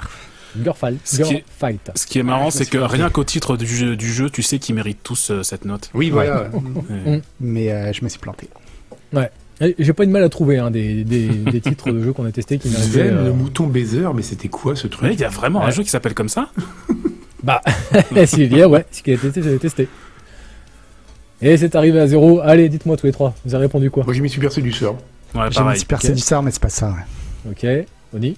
Ouais, super séducteur aussi. Oh là là. C'est le seul que je Ah, connaissais dans le tas aussi. euh. Et c'était Sven, le mouton baiser. Oh C'est Sven, le mouton baiser, testé par c'était- Omar Boulon en décembre 2012, Canard PC 266. C'était quel âge qu'il avait testé Super Séducteur, je me souviens, et c'était bien son genre de mettre malaise sur 10 en note, donc euh, c'est pour ça que je pensais que ça pouvait Pour être la ça petite histoire, je sais pas si vous vous souvenez en fait, pour bah non en fait bah, pas vous parce qu'en fait euh, il y avait que toi Agar qui était là à, l'époque avec moi. On avait acheté Non, des non, jeux qui en qui a Allemagne à la Gamescom. on teste Sven, Ah ouais. mouton baiser. hein. Non mais surtout souviens-toi, à la Gamescom on avait fait le, on était passé un après-midi dans une, dans une boutique de jeux vidéo et on avait acheté des jeux qu'on allait tester dans Canard PC. Oui, on était la boutique allemande, euh, le Saturne. Voilà. Tout à fait, le Saturne. Mm. Et donc, on, avait tous choisi un jeu. Boulon avait fait note de frais générale pour qu'on on les teste après dans, dans le magazine. Et Boulon était donc revenu avec Sven. Alors, c'était un titre en allemand. hein, et donc, nous, on l'avait traduit et, euh, sur Google Mm. Trad et ça donnait Sven le mouton baiser. Et donc, il a dit en conclusion J'ai toujours eu peur de l'Allemagne. C'est Atavik, je crois. Leur langue me fait me recroqueviller, j'ai syndrome de l'occuper. Mais les jeux allemands me faisaient rire, leur volonté de reproduire les boulots les plus fastidieux avec un minimum de détails dans le cadre du loisir avec quelque chose de poétique. Mais tout ça c'est fini. Sven et son succès en Allemagne m'ont volé mon innocence. Parce qu'en fait le but du jeu en gros c'était on jouait un, mou- un mouton dans un troupeau de moutons en fait et fallait baiser un max de moutons sans se reprendre. Voilà, un de plus. Oh, mais quelle horreur en plus. Ah ouais, non, mais complètement quoi. Attends, j'ai regardé, c'est sur 90 Steam. 10. Et donc, euh, nous avons en premier, ça y est, on commence à avoir des noms, là je suis content. On a Ronron Ninja avec Ninja. 51 000 points. Nico 21, 42 000 points. Et nous avons euh, Can, euh, Canette au Canette four. Canette au four, 39 000 points. Et en dessous, bah, je suis désolé, les gars, puisque j'ai que des contestantes. Et Rabbitman a été le premier à dégainer sur cette question avec 24 000 points. Bravo Bien joué. Dernière question. Vous êtes prêts? Mhm. Allez, quel jeu fut noté Podzob sur 10 Est-ce que c'est Seduce Me Est-ce que c'est Leisure Suite Larry Box Office Bust Est-ce que c'est Vivisector Ou est-ce que c'est Sinit Twilight? Je répète, quel jeu fut noté Podzob sur 10 Est-ce que c'est Seduce Me? Leisure Suite Larry Box Office Bust Vivisector ou Sinit Twilight? Il vous reste 10 secondes. Celle-là, elle est un peu traître, j'avoue. J'ai mis au pif. Parce que les autres, c'était facile. quoi. J'ai mis un peu au pif aussi, ouais. J'ai mis n'importe quoi comme la, comme la meuf qui faisait ses courses pendant le confinement. là. Ouais, donc toi, tu sors avec des packs de coca, euh, et puis euh, voilà, t'as fait tes courses. Et donc, c'était Seduce Me, Canard PC 269 par bon. Maria Kalash en février 2013. La conclusion était No Reply Games réussit exploit de rendre des corps parfaits dans un décor de rêve chiant comme la pluie. Une flaque d'huile dans une station-service de la périphérie de Maubeuge a probablement un potentiel érotique supérieur. Et voilà, Podzop Service, Maya Kalash, joué. pareil. On t'embrasse bien fort si tu nous regardes. Et putain 2013, hein, pareil. Ça nous rajeunit pas tout ça. Bon alors qui sont les gagnants? La qualité des jeux a augmenté depuis quand même. hein. Écoute, Enfin, ouais. les jeux, les jeux euh, le mag, en tout cas. Ouais ouais. je n'ai eu que des, je n'ai eu que des mauvaises réponses. Je crois que ça m'était jamais arrivé dans Pareil, ce- je crois que j'ai- Ah ouais c'est la première fois que je ne réponds bien à aucune question, même par accident. Monsieur Chat, est-ce qu'on peut avoir le classement s'il te plaît? C'est- ça puisse euh, ça. féliciter et voir qui remporte la Dacia. Surtout. C'est ça qui est important.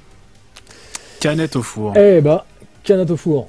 Canette au four, suivi de Suisse, suivi de Ronron Ninja, suivi de bah, Contestant, euh, je crois que c'est 685, c'est ça Mhm. Et Nico 21. Il faut quand même les féliciter parce que pour arriver en haut de, de- de- de- Ah bah. du classement sur un quiz comme ça, ça mérite quand même une connaissance encyclopédique de- Oui, du clair. magazine. quoi. C'est impressionnant. hein. Ouais, après, euh, il y a eu 5 questions, c'est ça Mhm.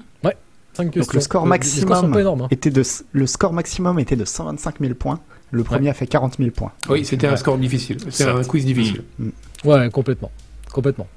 Bah, la prochaine fois, je, je verrai. Peut-être qu'on on réduira la difficulté. Et j'ai aussi d'autres idées de quiz. Donc euh, peut-être que ce sera l'occasion de passer un peu à autre chose et de, de vous tester sur d'autres sujets. Tiens. Mais il était bien, moi, j'aimais bien. Bon, on va enchaîner avec notre débat à la con. Vous en pensez quoi? Allez. 2022. Bah d'accord. 2022 est là. Est-ce qu'il serait pas l'heure de passer aux abonnements? Est-ce qu'en 2022, il viendrait pas le moment de se dire bah euh, c'est bon, moi j'arrête d'acheter mes jeux, maintenant je m'abonne parce que ça sert plus à rien d'acheter en fait un d'acheter un jeu à l'unité quoi. Alors un petit tour d'horizon déjà pour commencer, pour refaire un peu le portrait robot là de- de la scène qui nous entoure. Nous avons le Game Pass, le Game Pass qui propose des abonnements de 10 à 13 euros par mois. Celui à 13 euros par mois inclut carrément le l'EA Play, qui est lui aussi le Game Pass de chez Electronic Arts. Et grosso modo, pour 10 ou 13 euros par mois, bah, vous avez accès euh, à un catalogue qui est quand même assez important, parce que je crois qu'ils ont annoncé, je crois que c'était dans les 23 000 dollars de jeux euh, ajoutés au Game Pass en, en 2021, ce qui est pas rien. Nous avons à côté de lui donc euh, EA Play. Lui, il propose des abonnements de 4 à 15 euros par mois, avec notamment, en fonction des différentes formules qu'on va prendre, de l'accès anticipé à des jeux, c'est-à-dire qu'on pourra y jouer avant leur sortie. Donc, euh, genre Battlefield, par exemple, le tout dernier, on pouvait y jouer, je crois, 3 ou 4 jours avant sa sortie, ou ce genre de choses. Euh, la plus petite formule propose notamment des, démos de 10 heures sur ses plus gros hits, c'est-à-dire que quand un jeu sort, on n'y aura pas accès, mais on aura un accès euh, gratis 10 heures au jeu, et après, terminé, il faut l'acheter si on veut pouvoir continuer d'y jouer. Et enfin, nous avons l'Ubisoft Plus, qui lui propose des abonnements de 15 à 18 euros. En fait, c'est pas compliqué. L'abonnement à 15 euros, vous avez accès au catalogue d'Ubisoft. L'abonnement à 18 euros, vous avez en plus accès au catalogue d'Ubisoft sur Stadia. En fait, il y a une petite, une petite bidouille pour avoir accès à ça sur, euh, sur Stadia. Donc, moi, la première question que je vais vous poser naturellement à tous les trois, et on va commencer par toi, Oni. Est-ce que tu as ou tu as déjà eu un abonnement à l'un de ces trois euh, Euh, j'ai, ouais, tout à fait. J'ai, euh, ça Ouais. fait quoi, deux ans, un peu plus, de, quasiment trois ans maintenant que j'ai un abonnement au Game Pass. D'accord Euh, ouais, euh, quand ils l'ont lancé sur PC, en fait, au tout début, le Game Pass, il existait que sur Xbox. Il y avait une version PC, mais il y avait genre quatre jeux dessus, ça n'existe pas, quoi, pas vraiment. Mhm. Et quand ils ont décidé d'étendre un peu, ils ont vraiment lancé un truc avec une soixantaine, 70 jeux sur PC euh, au départ. Et euh, vu que je- j'étais sur le point de prendre déjà un abonnement pour la console, j'y avais accès aussi. J'ai dit bah j'y vais. Et euh, en fait, je l'ai jamais, reti- je l'ai jamais euh, annulé parce que tout simplement c'est super bien. Quoi. Enfin moi, je, d'un point de vue consommateur, je trouve ça génial euh, d'avoir un catalogue de jeux auquel tu as accès n'importe quand. Et tu te dis euh, bah tiens, je vais essayer ce jeu que j'aurais jamais acheté, je l'aurais même pas regardé. Ouais. euh, dans le catalogue de Steam parce que ça m'intéresse pas mais là il y est ça va rien me coûter faut juste que je le télécharge et je peux y jouer tout de suite Euh, du coup je l'ai fait plein de fois avec plein de jeux et j'ai découvert des trucs super comme ça du coup Mhm. donc euh, ouais j'en ai un et je le regrette absolument pas quoi Donc toi, t'as as vraiment été un, ce qu'on appelle un early adopter, quoi. T'as as, Ouais, truc ouais. arrivé et t'as pas trop Mm. attendu pour te, pour te lancer dedans corps et âme. Mm. Noël Malware, est-ce que toi tu as un abonnement ou tu en as déjà eu un? Bah moi j'ai fait exactement comme t'as dit dans l'intro, c'est-à-dire euh, 2022 c'était l'année pour se mettre au Game Pass. Je me suis abonné au Game Pass euh, genre euh, euh, juste euh, juste avant Noël ou juste après. Enfin, je viens de m'abonner au Game Pass et euh, bah pourquoi? Parce que j'étais en train de faire les Yakuza en fait. Mhm. J'ai fait Yakuza 1 en le payant, ils sont tous à 20 balles sur Xbox. Ouais. J'ai fait Yakuza 1 en le payant 20 balles sur, euh, sur Xbox. Et puis, euh, et puis ensuite, bon, j'ai eu un bug, mais bon, peu importe, sur, euh, sur le, le- le truc de paiement pour acheter Yakuza 2. Je me suis dit, bon, je m'abonne au Game Pass. En fait, ils sont tous dedans, ils sont tous, euh, du coup, inclus dans le Game Pass. Mhm. Et euh, de toute façon, ça fait long, enfin, ça faisait un petit moment que j'avais envie de me mettre au Game Pass. Et c'est vrai que euh, c'est très, euh, ouais, c'est très pratique, quoi.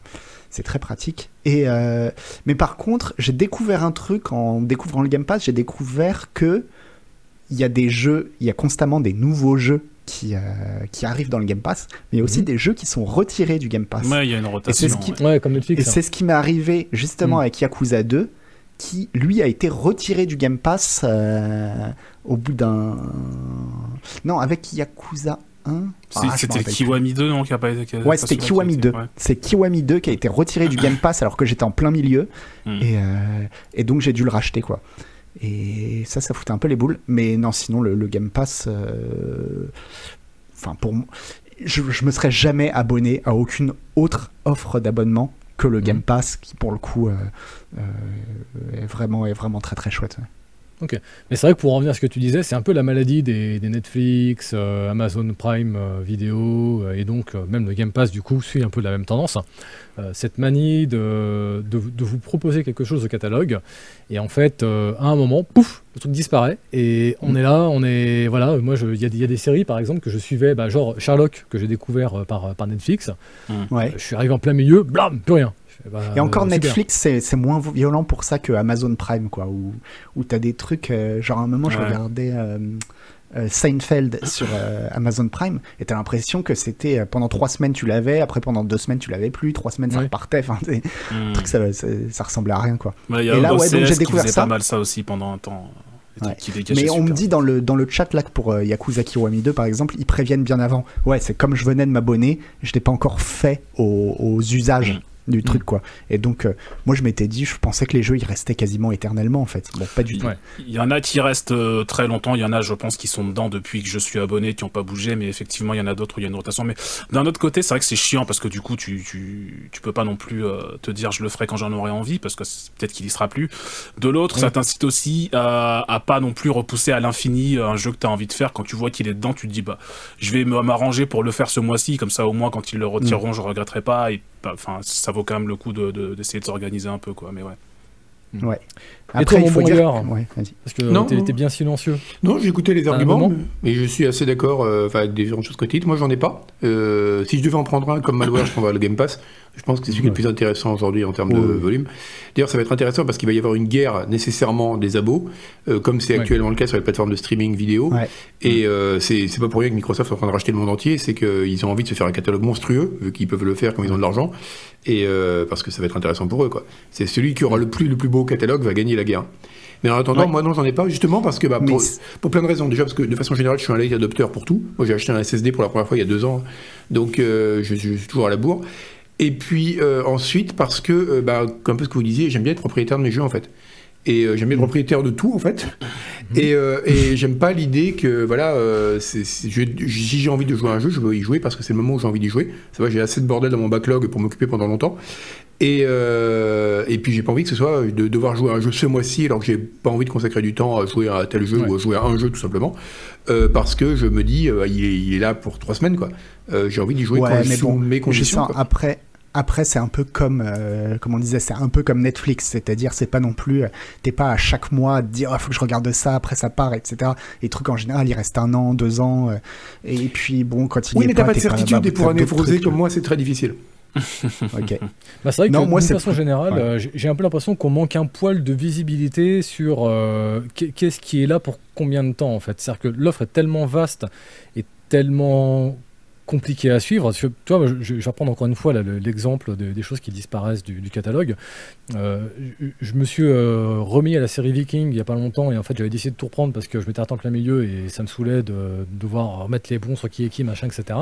Mm. Et en fait, le problème c'est que là, je suis en train de la faire en- vraiment en marche forcée à me dire ouais mais ça fait un moment qu'elle est sur Netflix euh, ça se trouve dans deux mois elle y est plus ça va faire comme Sherlock machin etc et donc bah, y des fois il y a des soirs j'ai pas envie de regarder la série mais je me force parce que je me dis bah si Oui. je veux euh, veux voir tout en fait et euh, bah, voilà me dire bah, c'est bon j'ai bouclé la série parce qu'elle me plaisait en fait au final bah en fait je suis obligé de la consommer en fait tu vois. Mais c'est un, vrai- c'est un vrai problème, et c'est Mhm. vrai, c'est le cas du jeu vidéo, c'est le cas de la série, c'est que le temps que, de façon générale, que les gens passent à consommer des médias est, enfin, incroyable. Il va y avoir des gens qui vont Mhm. grasser les dents sur leur lit de mort, quoi. Je dis pas qu'il faut pas consommer de médias, hein, mais là, c'est une consommation compulsive, quoi. D'un autre côté, Juste je suis qui, pas... qui- qui est poussée par ça aussi. hein. Oui, oui, mais qu'il est clairement. Mais moi, je suis parfaitement d'accord avec toi, Canless, dans le fait où, euh, que ça soit parfois chiant de devoir se forcer à consommer un truc parce que tu veux pas qu'il disparaisse avant que tu l'aies fini. Mais d'un autre côté, dans la mesure où ça te coûte pas plus cher, est-ce que tu as vraiment besoin de le finir? Moi, il y a plein de jeux que j'ai installés sur le Game Pass pour y jouer deux heures ou quatre heures et puis je les ai désinstallés, j'y rejouerai plus jamais de ma vie et j'ai zéro regret Mm. parce que ça m'a rien coûté. Bah, tout dépend du produit, je te dirais. C'est-à-dire que tu as, tu as des. Bah, tu vois, encore une fois, je, je reviens toujours sur, sur Netflix parce que bah, automatiquement, euh, comme tout le monde, je- j'utilise cette plateforme. Mm. Euh, Il y a des films euh, ou des séries, je me suis arrêté avant même de voir la fin parce que ça me saoulait. Et j'ai dit, bon, Ouais. c'est bon, je passe à autre chose, et point barre. Mais voilà, mais quand je sais que c'est un truc que j'aime bien, Mm. en fait, je, je me sens obligé de, de- de- de- comment dire, de le, de le surconsommer pour être sûr de le consommer avant qu'il s'en aille. Mais du coup, tu vois, c'est un peu comme, j'ai envie de te dire, tu vois, t'aimes le gâteau au chocolat Ouais, mais est-ce que t'as envie de te taper un gâteau en chocolat entier en une soirée, tu vois? Certes. Tu vois, c'est c'est- Ouais. c'est là qu'est toute la, hum, tout, tout l'équilibre du truc en fait. Et on, on rentre dans cette logique de vite, vite, faut manger avant qu'il disparaisse. Tu vois Mm. Ouais, je je sais pas, parce que, enfin, pour le coup, là, moi, j'ai pas l'impression non plus, euh, enfin, de l'avoir acheté, là, j'ai pas l'impression. Je me sens pas pressé de, du fait que les choses disparaissent ou quoi que ce soit. Ouais. quoi. Est-ce que Oui, en, juste- général, quand même, il faut, sans- faut, faut quand même remettre un peu les choses à- à- dans leur contexte. Sur le game, quand un jeu arrive sur le Game Pass, il disparaît pas sous trois semaines ou sous trois mois. En général, il Hmm, reste suffisamment longtemps pour que tu aies le temps. C'est quand même assez rare qu'un jeu disparaisse du Game Pass juste après son arrivée. Je crois pas avoir déjà Hmm. vu ça. Mais, euh, Hmm. mais donc, tu peux quand même. tu vends le euh, jeu aussi. Hmm Mais ça reste Oui. minimum un an ou deux en général. oui, quoi. voilà. Donc, euh, Évidemment, quand, quand, tu, quand tu prends ton abonnement et que tu découvres le catalogue, il y a une chance qu'un jeu qui t'intéresse disparaisse la semaine prochaine. Ça, c'est- c'est le jeu, j'ai envie Ouais. de dire. Ah Mais oui, je- mais de moi, manière par exemple, tu vois, j'ai, ouais. j'ai, donc j'étais un peu saoulé parce que je l'ai chopé pour avoir euh, Yakuza Kiwami 2. J'ai commencé à jouer à Yakuza Kiwami 2 et c'est ça. Et au 1er janvier, Hmm. il a disparu. Hmm. Mais euh, donc un peu, un peu déçu. Mais sauf que euh, en parallèle, ils ont donné accès à Yakuza 3, Yakuza 4, Yakuza 5, qui n'était pas avant quoi. Mm. Donc euh, voilà, je me dis bon bah c'est pas grave. Finalement, je rachète Yakuza Kiwami 2, ça me coûte 20 balles. Mais après, j'aurai tous les autres Yakuza euh, Ouais. pendant euh, plus d'un an quoi. Et alors, du coup, moi, il y a une question que j'aimerais vous poser là. On, on- on va essayer de réfléchir un peu à l'avenir de, de- de tout ça. Vous prenez Netflix, il n'y a, il y a pas si longtemps, euh, ça avait un peu défrayé la chronique parce qu'ils ont mis en place une option en fait qui permet de voir les films et les séries en accéléré, avec une compression du son qui fait que en fait on n'a pas l'impression d'entendre des gens qui parlent avec des voix super aiguës, etc. Ouais. Est-ce que ça vous paraît envisageable Et tiens, on va commencer par toi, Agar.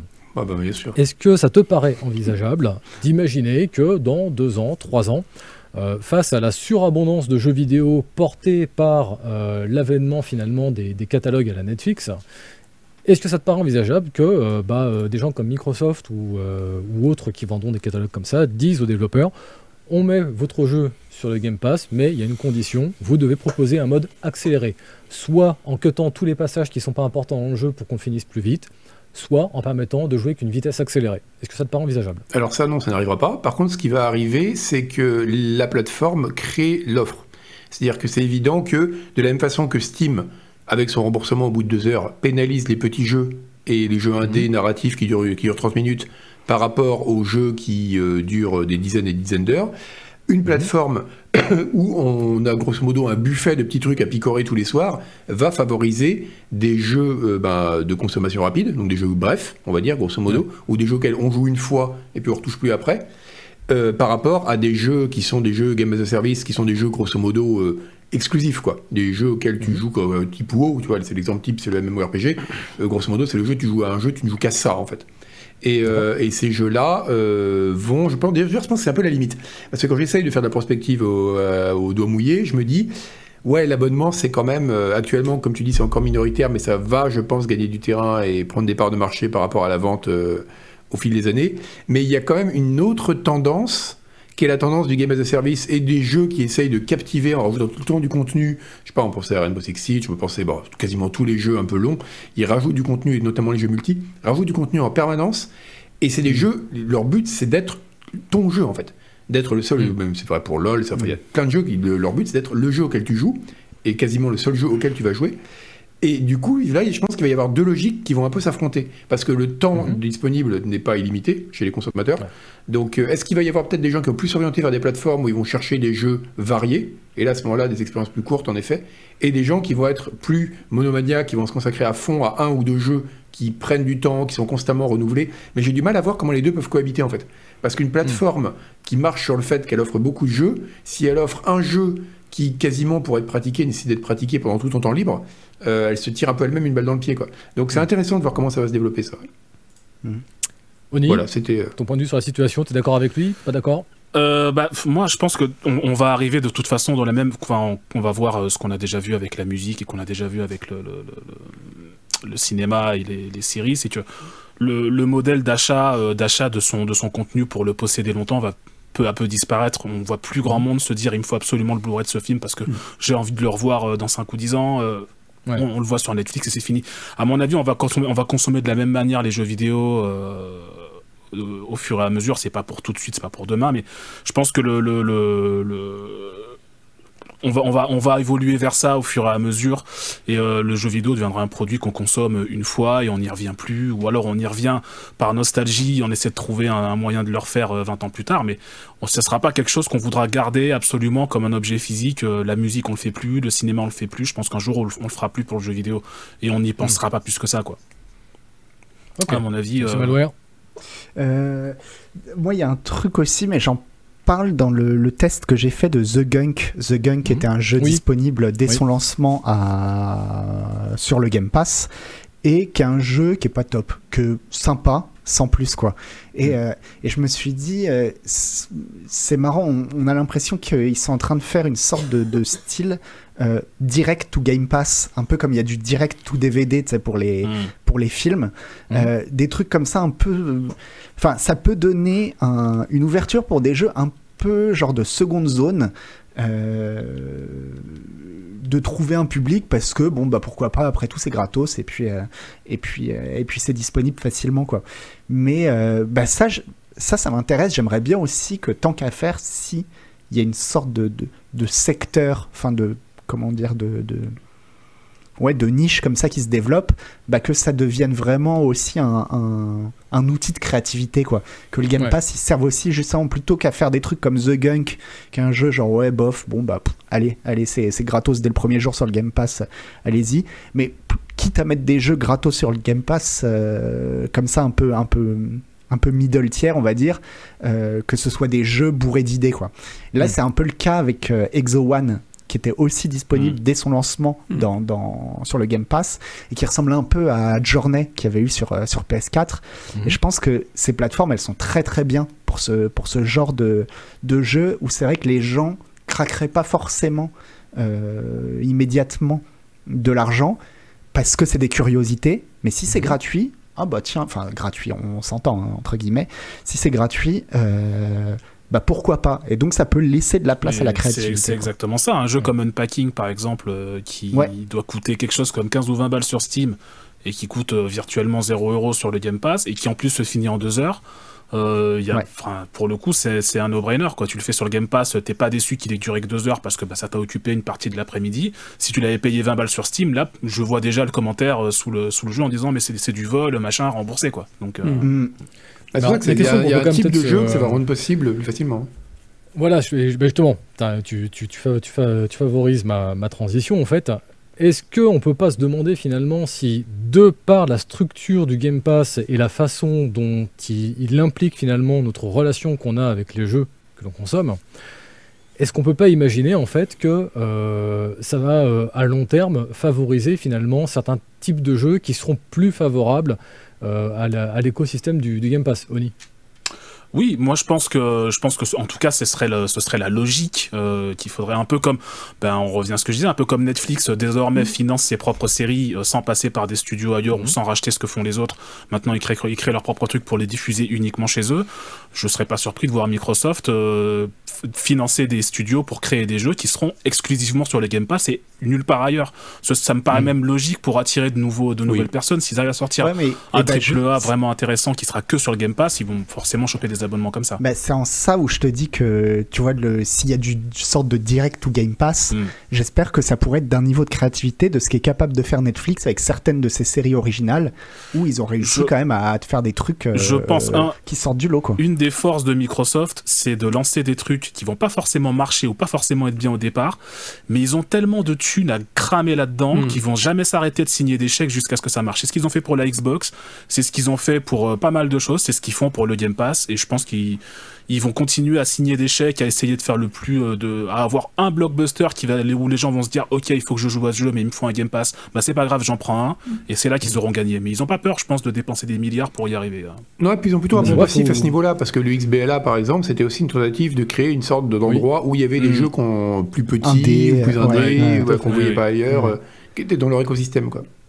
Mais après, ce qu'il faut aussi rappeler, c'est que euh, y, a- quand même de très bonnes opérations qui sont faites par, euh, par certains développeurs. Alors, pour l'instant, des développeurs vraiment qui sont revenus avec euh, les, les- torches et les fourches en disant on est sur le Game Pass, c'est un scandale, on s'est fait dépouiller, etc. J'ai fait des recherches, j'en ai pas trouvé. Peut-être qu'il y en a, mais en tout cas, à ma connaissance, j'ai pas réussi à mettre la main dessus. Donc, tout ça, comme d'habitude, à prendre avec des pincettes. Mais par contre, on a un témoignage qui est assez intéressant euh, et qui est assez emblématique de ce qu'on trouve en général. C'est les développeurs de Descenders, vous savez, le jeu de, de VTT, là, où on descend Mhm. dans, des, dans des pentes. Euh, eux, ils expliquent en fait que du jour où ils sont apparus sur le Game Pass, euh, depuis, les ventes hebdomadaires, hebdomadaires ont quintuplé. Voilà. Mhm. Ils sont arrivés sur Game Pass, boum, le jeu s'est vendu. Et en fait, ils disaient que c'est pas les gens en fait de, du Game Pass majoritairement qui achetaient le jeu à côté, majoritairement, c'était des gens qui n'avaient pas le Game Pass et qui voulaient jouer en multi avec leurs potes qu'avec Game Pass en fait. Mm. Donc le Game Pass a permis à plein de gens de découvrir le jeu. Et après, le bouche à oreille a fonctionné. Et ces gens, on, on en parlait autour d'eux, en fait. Et leurs potes, après, ont acheté le jeu, machin, etc. Ah bah, Et c'est aussi quelque part, moi, qui me, c'est ce qui m'interroge par rapport à, on va dire, au système économique du Game Pass. C'est est-ce qu'on va pas se retrouver finalement avec des espèces de jeux plus ou moins hybrides, multi, comme ça, qui sont pensés pour le Game Pass avec des, lo- des développeurs qui se disent bah finalement en fait mon jeu euh, moi sur le Game Pass euh, ça va juste être une espèce de gros euh, de gros haut-parleur pour euh, pour appeler la communauté en fait Bah, ça fait une Bah. publicité monstre, hein, c'est sûr. Ouais, mais après, ceci dit, euh, ils vont, Microsoft va devoir aussi réussir à maintenir un équilibre parce que si ils commencent à mettre beaucoup trop de jeux, ça va devenir un foutoir où justement l'aspect euh, mis en avant euh, sera plus très intéressant pour les développeurs parce que tu seras Mm. noyé dans une masse et puis bah il y aura un jeu de plus dans le Game Pass et personne fera gaffe. Là, des jeux comme euh, The Gunk ou comme Exo One ou, ou comme euh, Unpacking, etc. Les gens ils font attention parce que le- la masse de jeux sur le, sur le Game Pass est encore suffisamment euh, euh, correcte, on Oui. va dire, pour que tous les projets puissent un peu avoir leur part de visibilité. Quoi. C'est un peu Ouais. comme quand il y avait un jeu indé qui sortait sur, sur Steam au début et c'était un événement. Quoi. Ouais. Quand ça. on y repense, ça paraît dingue. ouais. Non, mais c'est vrai Ouais. que c'est fou. C'est fou. Et bah, ok. Donc, euh, si je résume, bah, le Game Pass, manifestement, euh, on y arrive de grande force parce que entre Oni, Early Adopter, euh, Malware, qui a adopté très très fraîchement le, le Game Pass, et puis bah, je pense que moi et, Agar, euh, ça va être une question de temps, parce que moi, ça fait un moment que ça me gratte derrière la tête, euh, cette histoire de, Game Pass. Parce que, pareil, hein, je revois mine de rien euh, sur les offres. là, là, on parle du Game Pass parce que c'est celui en ce moment qui a, qui a le vent en poupe. Mais il faut quand même admettre que les offres deviennent de plus en plus agressives. Euh, le- le- là, le Game Pass est en train de proposer Day One des jeux euh, qui vont être vendus 50, 60 balles. Je Ouais. pense à Total War, Mhm. Warhammer 3, à Starfield, à Dark Tide, à Stalker 2, enfin voilà. Exactement. Là, le, catalogue 2022 est déjà annoncé. Il y a déjà des jeux où on se dit, putain, mais en fait. euh, Ah oui, il y aura Starfield. an- Ouais, Starfield Ouais, est, ouais. est- Ah bah attends, ils ont dedans. pas racheté Bethesda pour rien. Day One, Day One Ouais, Day Starfield. One. Day. One. Ah ouais, c'est ouf. Donc, Ah, je suis content de. En fait, la seule, la seule raison pour laquelle il n'y avait euh, pas Deathloop aussi sur Day One sur le Game Pass, c'est parce que Sony avait signé un contrat d'exclus pour l'avoir un Mhm. an en exclu avant que le deal Mhm. soit signé avec Microsoft. Autrement, il y, il y, il y aurait été. hein. Il y était, ouais. Ouais. Ok. ok. Donc, eh bah, manifestement, 2022, il y a des chances que ce soit l'année du Mm. Game Pass. Mais j'espère en écoutez. tout cas que ça va faire comme. euh, Enfin, qu'il va y avoir d'autres acteurs, quoi. D'autres acteurs que le Game Pass aussi. pour avoir une Oui. vraie concurrence, parce que pour l'instant, Oui. c'est pas le cas. hein. Il y a, Sony que- justement qui, a- qui a- enfin Ouais. c'est que de la rumeur pour l'instant, mais qui a l'air d'être en train de, re- de refondre son système de comment ils appellent ça déjà PlayStation Now pour Ouais. en faire un vrai système de, de, euh, jeu à la demande, un peu comme le Game Pass. euh, On verra bien ce Oui, que ça parce que le PS Now, en fait, c'est euh, t'as un jeu offert régulièrement, je crois, si j'ai pas de bêtises. Alors ça, c'est le PlayStation Plus qui est Ouais. l'abonnement qui te permet de jouer en ligne et d'avoir des réductions supplémentaires sur les jeux. Et chaque mois, il t'offre 2-3 jeux euh, voilà, pour te faire rester. Euh, et ça, Très il, il voudrait, c'est la rumeur, mais il voudrait le fusionner avec le PlayStation Now, qui est un service de cloud gaming pour le coup. Et ce serait Ouais. un truc un peu hybride à la Game Pass où tu peux télécharger tes jeux, mais tu as aussi une fonction de cloud à côté, etc. Enfin, à voir. Mais euh, Ouais, je trouve que ce serait intéressant de voir justement à quel moment ça va commencer à poser problème. C'est comme pour les plateformes de streaming euh, où tu as des gens, Mm. beaucoup de gens qui se remettent par exemple à pirater des films alors que ça s'était arrêté un peu, enfin, ça avait pas mal baissé avec Ouais. Netflix. Mm. Parce Mm. qu'aujourd'hui, simplement, les gens disent mais je vais pas me payer HBO plus euh, Netflix plus Amazon Prime et à la fin ils disent bah, je me paye plus rien et je pirate.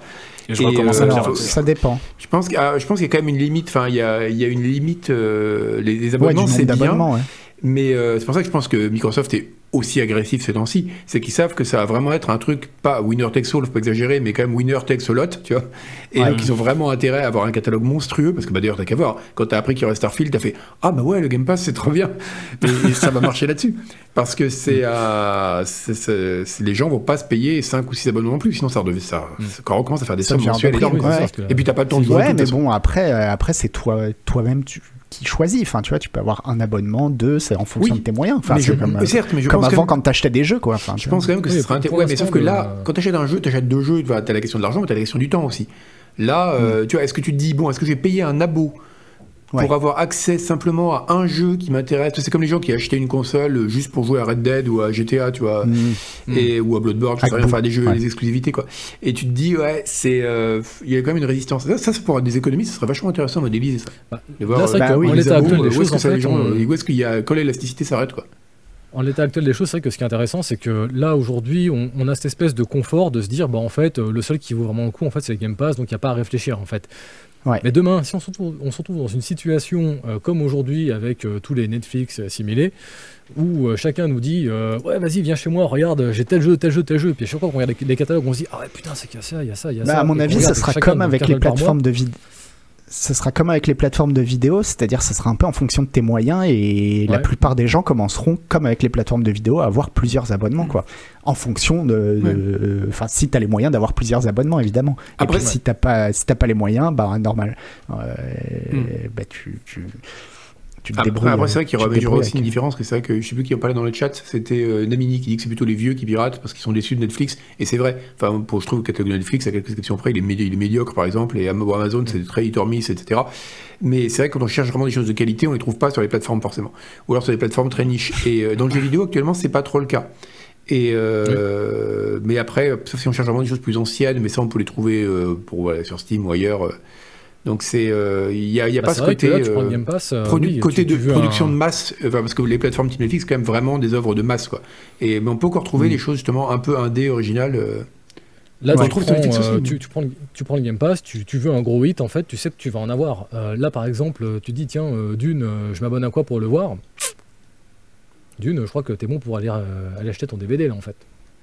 Je sais Donc, pas bien, les des services de location encore. mais- Ouais, oui, c'est vrai qu'il y a encore de la VOD. Je ouais. suis pas sûr.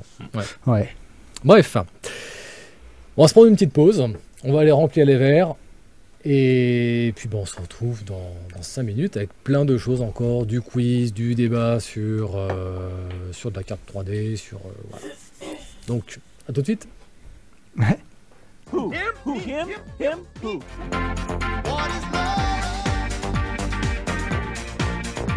Da da da.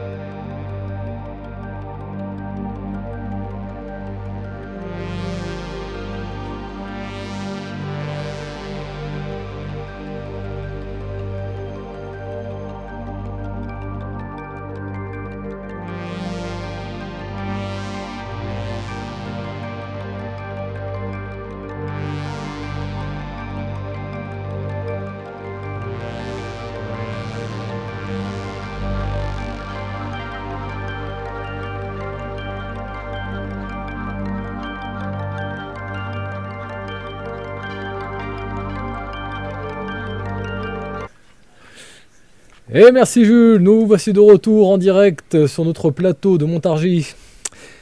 C'est bon, on a rempli les verres, tout va bien, C'est bon. C'est vous bon. plus desséché. Parce que là, je- là, là, on, a, on a jacté, là. Là, une heure et demie avant de prendre la pause, euh, pff, Trop long, trop long. il était temps. Moi, ma, ma, mon Trop verre long, était ouais. vide et tout. euh, bon, on, on va essayer de faire plus court parce qu'en plus, il commence à se faire tard. hein, et puis bon, à nos âges, euh, voilà, ça devient un peu compliqué. Oh, puis on a une réunion demain matin. Bah oui, en plus. Ah oui, c'est vrai. de- de- j'ai oublié. Putain, t'avais fait de me le demain matin, euh, ouais, demain matin, réunion et tout. Non, non, non, non, c'est c'est pas sérieux. C'est pas sérieux. Bref. On va enchaîner avec. Alors écoutez, moi ça m'a ça, ça- ça m'a fait pouffer de rire quand j'ai vu ça parce que on a le, le CEO de, de Intel, euh, Pat, alors je vais pas écorcher son nom, Gelsinger, si j'ai pas de bêtises, C'est ça, du euh, Gelsinger. qui, qui nous a fait une magnifique vidéo en pull de Noël en expliquant que allez les gars, ça y est, on est reparti, la concurrence, elle est dans le rétroviseur. plus jamais elle sera dans le pare-brise, on est des winners et tout. Je dis, mais qu'est-ce que c'est que ce bordel? Donc, Oni, explique-nous qu'est-ce qui se passe en ce moment avec Intel, pourquoi ils sont en feu là? Euh, Qu'est-ce qui se passe? Alors, résumé des épisodes précédents concernant Intel, parce que c'est très intéressant. Euh, Intel, c'est quand même le patron du CPU à la base. C'est quand même le, le- Mhm.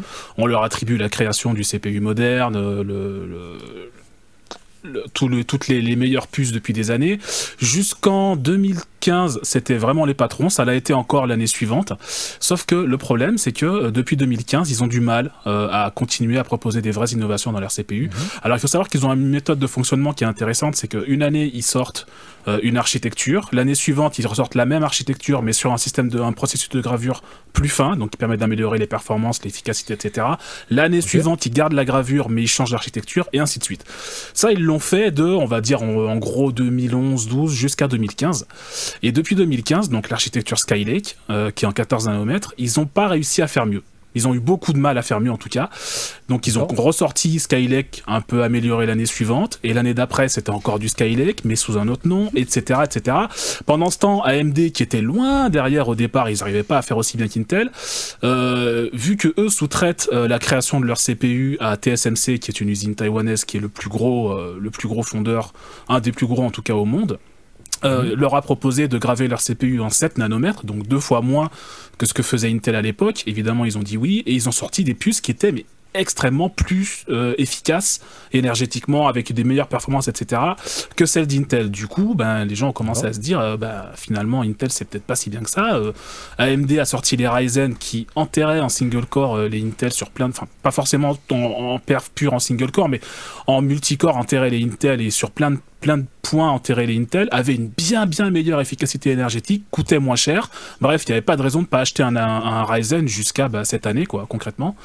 Et du coup pourquoi euh, Intel se met à flex d'un seul coup sorti de nulle part? Euh, bah, déjà bon c'est un peu une stratégie de, de, de la jungle en disant si Oui. je si je bande un peu les muscles suffisamment je vais lui faire peur et il va pas essayer de se battre mais euh, deuxièmement, c'est pour impressionner aussi, pour dire, je pense rassurer leurs actionnaires et dire que finalement cette année ils ont sorti une nouvelle archi qui s'appelle Alder Lake, dont on parle dans le, le dernier canard PC Hardware, qui a euh, l'avantage. Alors premièrement, elle est gravée en 10 nanomètres, ce qui est pas forcément au niveau de ce que fait AMD, mais qui s'en rapproche en termes de perf, c'est équivalent avec ce qu'ils arrivent à faire, et, euh, et qui a, et qui arrive à avoir une meilleure efficacité énergétique, on va en reparler euh, dans le sens où ils font, en fait, ils ont des cœurs hybrides. Ils ont certains cœurs qui sont dédiés vraiment à la puissance pure et d'autres qui sont dédiés à la basse consommation. Si vraiment t'as pas besoin pour lire tes mails de, de, de claquer du gigahertz, t'as ces cœurs-là qui sont faits pour ça et qui permettent de consommer moins.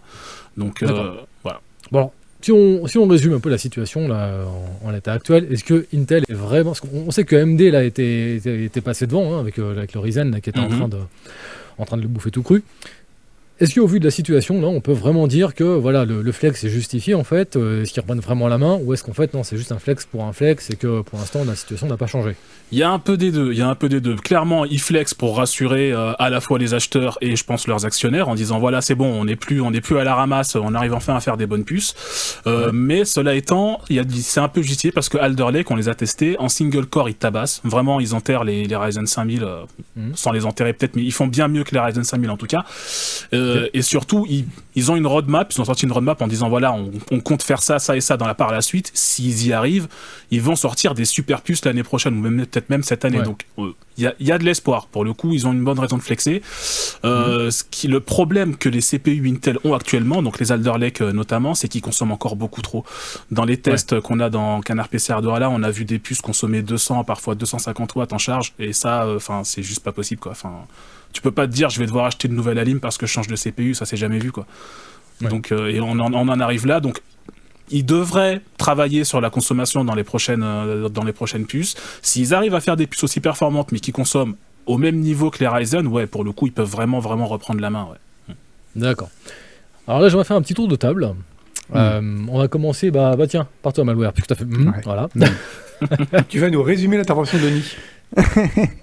J'aimerais Euh, savoir, en fait, si ouais. vous, d'une façon générale, quand Ah, il s'agit de matos pour votre PC, est-ce que Mm. vous êtes fidèle à une marque ou est-ce que vous changez sans vous poser de questions dès qu'il faut changer, en fait? Donc, euh, Noël Malware, vas-y, toi, genre, est-ce que t'es du genre à te dire, euh, non, non, moi, je prends du Intel et je bouge pas, je prends du Je AMD m'en et je bouge pas, tu t'en fous Euh, je, Toi, tu- je- tu changes. Je- oui, je change. euh, j'ai- non, j'ai aucun attachement à aucune marque. euh. Mhm. Enfin, tu sais, tu sais l'amour que j'ai pour le hardware, donc. euh, Déjà, t'as- t'auras même pas cette petite manie de te dire tiens, j'ai l'habitude euh, d'utiliser Non. les drivers euh, genre de, de Nvidia pour ma carte 3D, donc je reste chez Nvidia. parce que Ah, ça me fait chier de changer pour pas pour les avoir cartes graphiques, c'est vrai que j'ai Ah. l'habitude c'est vrai que j'ai Ah, l'habitude d'Nvidia. Donc par solution de facilité, je reste chez Nvidia, mais euh, Ouais. c'est plus parce que euh, je sais pas, c'est enfin c'est une habitude de consommateur quoi. C'est c'est Hmm. étayé par rien du tout et c'est même pas c'est même c'est juste l'habitude quoi. Ouais, donc de- dès qu'il y a un peu une espèce d'interaction un peu software, quand même, t'as as, tendance un petit peu à rester, mais sinon, le reste, euh, pff, voilà, hein, que ce soit ta, ta barrette de RAM, ton, ton processeur. euh, je sais tu même pas ce que c'est. Je sais pas ce que c'est en fait. D'accord.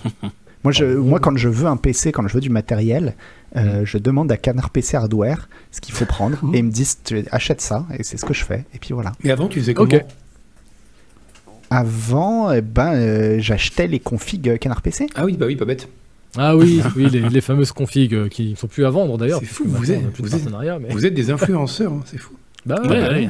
Les gens suivent aveuglément tout ce que vous dites. Mais moi, je croyais que c'était que ça hein, euh, à la base. Canard PC Hardware, je croyais que c'était juste la page config de Canard dans Canard PC. Et euh, T'as découvert qu'il y avait tout c'était un ça. magazine derrière.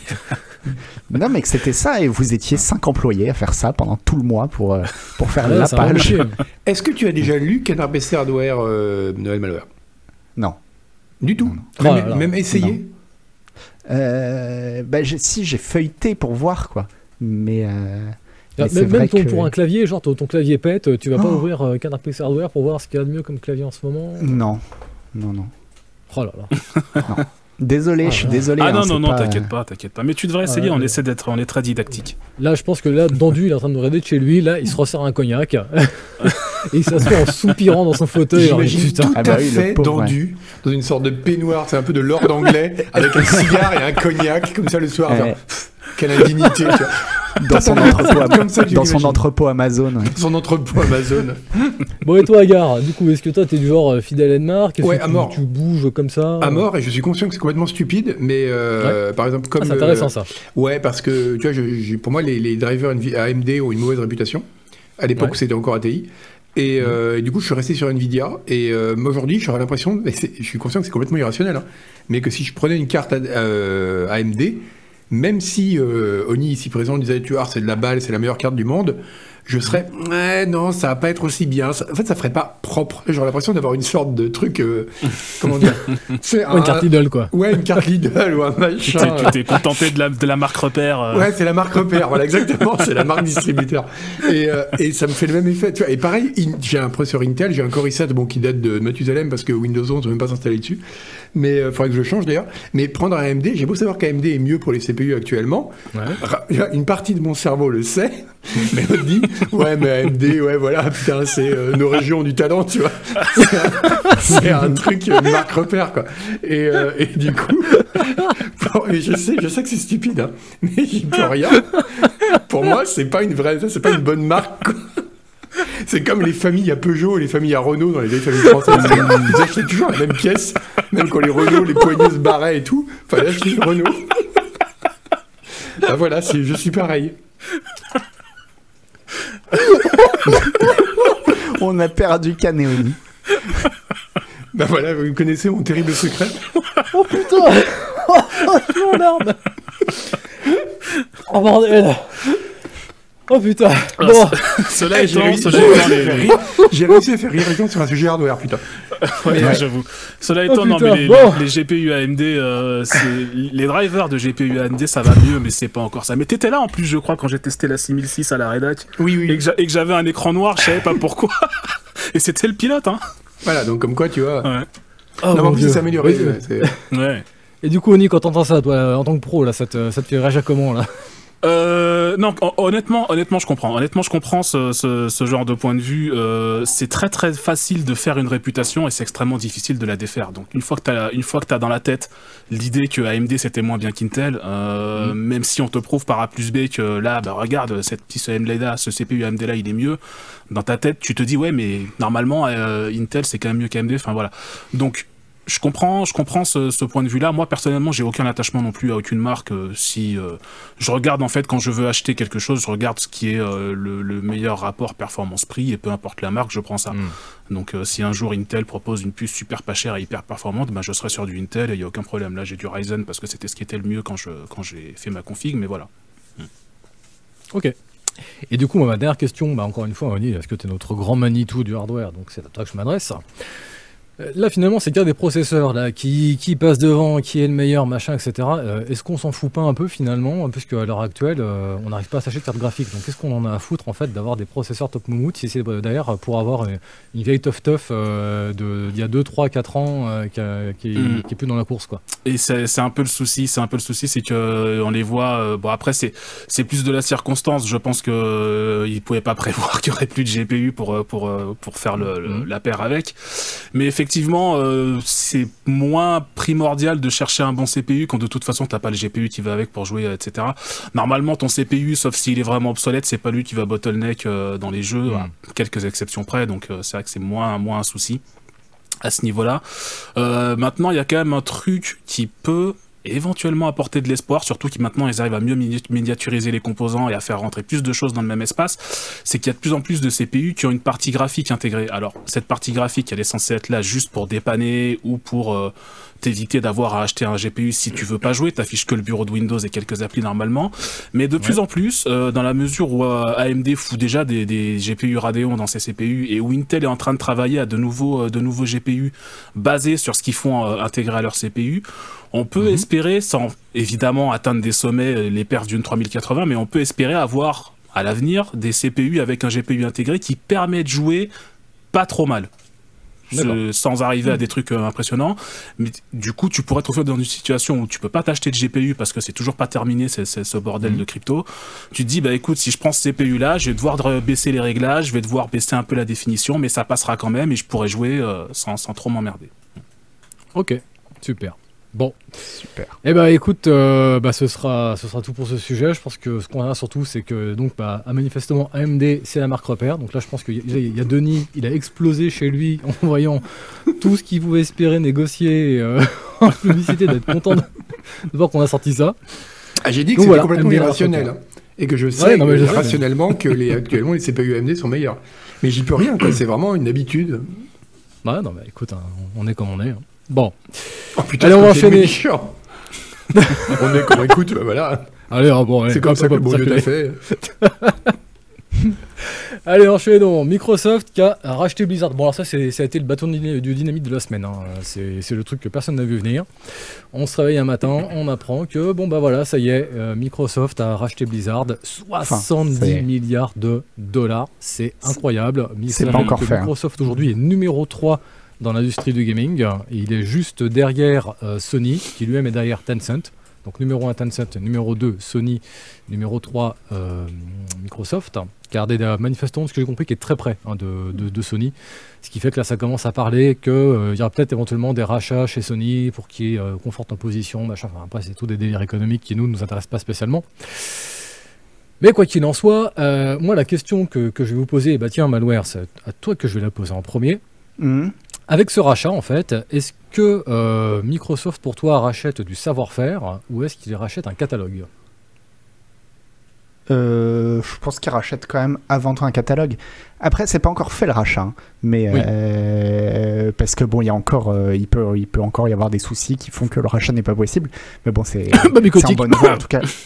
Ouais. Non, Oh, non, non, non, lui, je mais pense que c'est plutôt, bon. non, non. Non, non, plutôt les, les, les problèmes euh, de loi sur les régulations des marchés, etc. Enfin, les, Mm. Mm. de monopole, quoi. Les problèmes de monopole. Mais euh, bon, c'est en bonne voie. Après, euh, non, ce qu'achète euh, Microsoft, c'est surtout des licences. Mais on se concentre beaucoup parce que c'est, on dit Activision Blizzard, mais c'est Activision Blizzard King. Et Mm. King, c'est c'est très important parce que c'est le c'est l'aspect mobile qui fait euh, complètement défaut pour l'instant à Microsoft. Et je pense que eux, dans la- dans l'acquisition, le côté King, ça les intéresse euh, vraiment beaucoup. Bon, après, il y a aussi le fait d'aller voler euh, Call of Duty, la licence l'une des licences les plus populaires. S'ils peuvent l'avoir en exclu, encore une fois, ça va alimenter le Game Pass, etc. Ouais. Donc, euh, donc tant mieux. Après, le savoir-faire, s'ils veulent acheter un savoir-faire, j'espère que c'est le savoir-faire des employés et pas le savoir-faire du management, quoi. Parce que parce qu'ils achètent quand même une compagnie qui est euh, dans une tourmente comme on, comme on en voit rarement. Enfin, ils sont vraiment, vraiment, vraiment dans la tourmente et ça s'arrange pas du côté d'Activision. Mais par contre, je pense que justement, en fait, l'annonce de cette annonce de rachat, en fait, elle explique peut-être certaines choses sur l'attitude d'Activision euh, Blizzard ces dernières semaines, qui a été, euh, enfin, qui communiquait pas du tout, quoi, qui communiquait pas du tout sur les problèmes, etc. Mm. Et à mon avis, c'est parce que eux, ils étaient en train de se mettre en tête que le, le- le- ils étaient focalisés sur le fait que de toute façon, dans 18 mois, ce sera le problème de Microsoft et plus le nôtre. Et donc, euh, on va essayer de garder l'action le plus, le plus cher possible, le temps que la vente soit finalisée, histoire de pas, te- histoire de pas brader le truc, quoi. Oui, c'est vrai qu'on a appris là, il n'y a, pas- il y a pas très longtemps, bah, justement, suite au, suite au rachat, non, je crois que c'était avant le rachat, si j'ai pas de bêtises, en bref, que, que Bobby Kotick, en fait, aurait manifestement freiné des cas de fer pour qu'il y ait vraiment un minimum de, de problèmes qui, qui repissent à l'extérieur, en fait. Ah bah oui, il y a eu des pour tout ce qui était Ouais. euh, Il y a eu, par exemple, etc. Ouais, il y a eu par exemple des licenciements, une vague de licenciements Ouais, chez, 40 chez Activision. chez, Mais- chez Activision, euh, Activision Blizzard. Euh, 40 licenciements, plus a priori, il y aurait pas loin de, d'autant euh, là en procédure qui serait en cours. Donc, Ouais, ce qui veut dire aussi que d'un autre côté, on peut imaginer là, que Microsoft va peut-être aussi acheter euh, finalement un, un groupe euh, qui, est, euh, qui est assaini de, de ces problèmes. Et là, c'est vers toi que vous me tournez, la gare. Donc, euh, si on considère donc tous les, licenci- les licenciements qu'il y a eu, euh, le départ de Bobby Kotick, qui manifestement est acté pour juin 2023, Il a bien négocié son truc. est-ce que. Ouais, ouais. Mais du coup, est-ce que Non, pour mais- toi, ça, est-ce que ça signifie la fin du tunnel pour les employés qui sont en lutte actuellement? Alors je pense que c'est quand même une bonne nouvelle pour eux. Après, est-ce que c'est la fin du tunnel? J'en sais rien. Mais je pense que c'est quand même une bonne nouvelle pour eux. Euh, parce que de fait, même si c'est affreux que Kotick s'en tire aussi bien, quelque part. Mhm. euh, Ah mais le- euh, Kotick, il s'en sort plus que bien. hein. Oui, c'est ça, il s'en sort Il très très bien. Non mais même lui, c'est, il vient de sauver son, son, il va sortir comme le patron qui est, enfin, aux yeux de tous les autres patrons, Ah, c'est le patron hein. modèle quoi. Ah oui, ouais, oui, c'est oui, le oui, patron. Mais aux yeux de tous les gens qui sont un minimum lucides, euh, on sait très bien ce qui s'est passé. Quoi. Ah, mais lui, il s'en fout. Oui, mais ça, je suis il bien s'en d'accord. complètement. Et puis, d'un point, même Ouais. d'un point de vue au niveau de sa sortie, euh, le mec, il aurait pu dégager tout de suite. Là, il a négocié sa sortie en douceur, il va s'en tirer les poches pleines, euh, il n'y a aucun problème. Donc, pour lui, c'est intéressant. Mais vraiment, du point de vue des employés, je pense que le fait de repasser. Enfin, Microsoft va pas vouloir conserver un studio, euh, justement, avec ce qui euh, l'état dans lequel il était ces derniers mois. Je pense que ça peut être qu'un progrès, de toute façon, vu d'où ils partent, pour les employés. Maintenant, est-ce que c'est la fin du tunnel pour eux? Ça, c'est vrai dire. Il y a de gros problèmes de management, au-delà même des questions de harcèlement, etc. Il c'est évident qu'il y a de gros, gros problèmes de management chez Blizzard, chez, chez Activision et chez Blizzard notamment, où chez Blizzard, c'était apparemment une catastrophe depuis très très longtemps. Euh, je pense que la boîte va pas bien du tout en interne, au-delà même de ce- ces sujets-là. Donc, euh, c'est, euh, il va y avoir beaucoup pour de toi, boulot. le- les, il va y avoir beaucoup de les boulot pour 40 Microsoft pour, qu'il y a eu euh, seraient, euh, seraient pas suffisants en fait. Il y aurait, il y aurait beaucoup plus à faire pour. euh, Je pense que, ouais, je pense, que notamment dans le, cas, dans, dans le cas de Blizzard, que je connais peut-être un peu mieux, euh, Mhm. je pense que c'est clairement c'est une boîte qui souffre en fait. Enfin, il y a qu'à voir l'état du management, l'état de, enfin, il y a eu plein, plein de trucs qui étaient remontés sur euh, la façon dont les gens pouvaient à peine se payer, buvaient du café, tu sais, pour euh, parce qu'ils sautaient des repas. Enfin, c'était à la fois pour des questions Mhm. financières, Ouais. pour des questions de temps. Enfin, c'était abominable quoi. Et, et je pense que surtout pour une boîte dont quand même une grosse partie du talent, bah, pour reprendre, répondre à la question que tu posais, s'est barré il y a quand même des années. Euh, c'est une boîte qui doit pas être très fière. Je pense qu'on s'est beaucoup moqué de Blizzard, tu sais, quand il y a eu, ils ont annoncé le Diablo mobile là, euh, et que ça avait fait hurler de rire les gens euh, parce qu'ils attendaient une annonce de Diablo 4. Mais je pense que même chez Blizzard, il y a des gens qui devaient être très tristes en fait. De dire Mhm. merde, c'est ça notre boîte maintenant quoi. Alors que Blizzard c'était quand même une boîte Mhm. qui a, pendant toutes les années 90 était à la pointe de la pointe du jeu vidéo quoi. Et, euh, et même dans les années 2000. Et donc non, je pense que vraiment ça a été, euh, il, va y avoir beaucoup de travail pour remettre ces boîtes là sur les rails. ouais. Bah, il y a quand même eu un commentaire qui était assez savoureux de la part de, de Bobby Kotick, qui a été interrogé sur le pourquoi de la revente en fait, et qui a notamment exprimé que, que selon lui en fait, ce qui a motivé sa revente, c'était l'incapacité des, des studios à sortir euh, Overwatch 2 et, et Diablo 4. Mm. Quand on Le- voit les échos qu'il y avait, comme tu en interne, avec justement ces employés là, qui, qui se bourrent de café pour tenir, etc., parce qu'ils n'ont pas les moyens d'aller manger tout le bastringue, il y a quand même quelque chose qui est, qui est- qui est assez salé, tu trouves pas, malware Mais euh, là, c'est Kotick, tu dis qu'il voulait Oui. que s'il voulait revendre, c'était à cause des. Mais Kotick, il avait fait. mal, euh, ouais, il avait très mal vécu le report de, de Diablo 4 et d'Overwatch, mais Mhm. parce que euh, lui, Kotick, Bobby Kotick, c'est vraiment, enfin, c'est vraiment un, un grand patron. Enfin, lui, ce qui l'intéresse, c'est pas le. C'est pas la boîte en elle-même, c'est la valeur de la boîte et comment elle Mhm. évolue. Et le report de d'Overwatch à Diablo, ça avait fait plonger à un moment donné l'action. Et lui, c'est la seule question qui se pose. Lui, c'est il est arrivé Mhm. à la tête d'Activision Blizzard, je sais plus il y a combien de temps, il y a, il y a- avec une euh, Activision qui était euh, pas au bord du gouffre, mais qui allait vraiment pas bien. Et depuis, il a, il a pas cessé de faire, euh, de faire monter l'action. Quand il y a eu ce report, lui, il était euh, évidemment, lui, il s'en fout de savoir quelles sont les conditions de travail à l'intérieur ou, ou quoi que ce soit. Lui, tout ce qu'il veut, c'est que les cours continuent de monter. Et puis, il arrive à la fin de sa carrière où il revend euh, tout ça euh, au, à je sais pas combien de fois le prix euh, auquel lui il est arrivé. Et donc pour lui, c'est une victoire, euh, c'est une victoire absolue quoi. Mm. De, de, de- il passe Ah, pour le patron. Il passe pour le patron qui a ramassé une entreprise qui était cotée, je sais pas combien, et qui le revend quatre fois plus Bah, cher faut- derrière. Faut avouer que c'est un, jackpot pour lui, hein, parce que là, encore une fois, hein, on Bah parle, enfin, le chiffre exact, c'est 68,7 milliards de dollars Mm, mm. dans le- dans, dans l'industrie du jeu vidéo. Les 5 plus grosses ventes désormais, donc il y a Activision, donc 68,7 milliards de dollars. C'est suivi par Zynga, qui est le deuxième, avec seulement 12,7 Ouais, non, c'est milliards de dollars. Ouais. Mmh.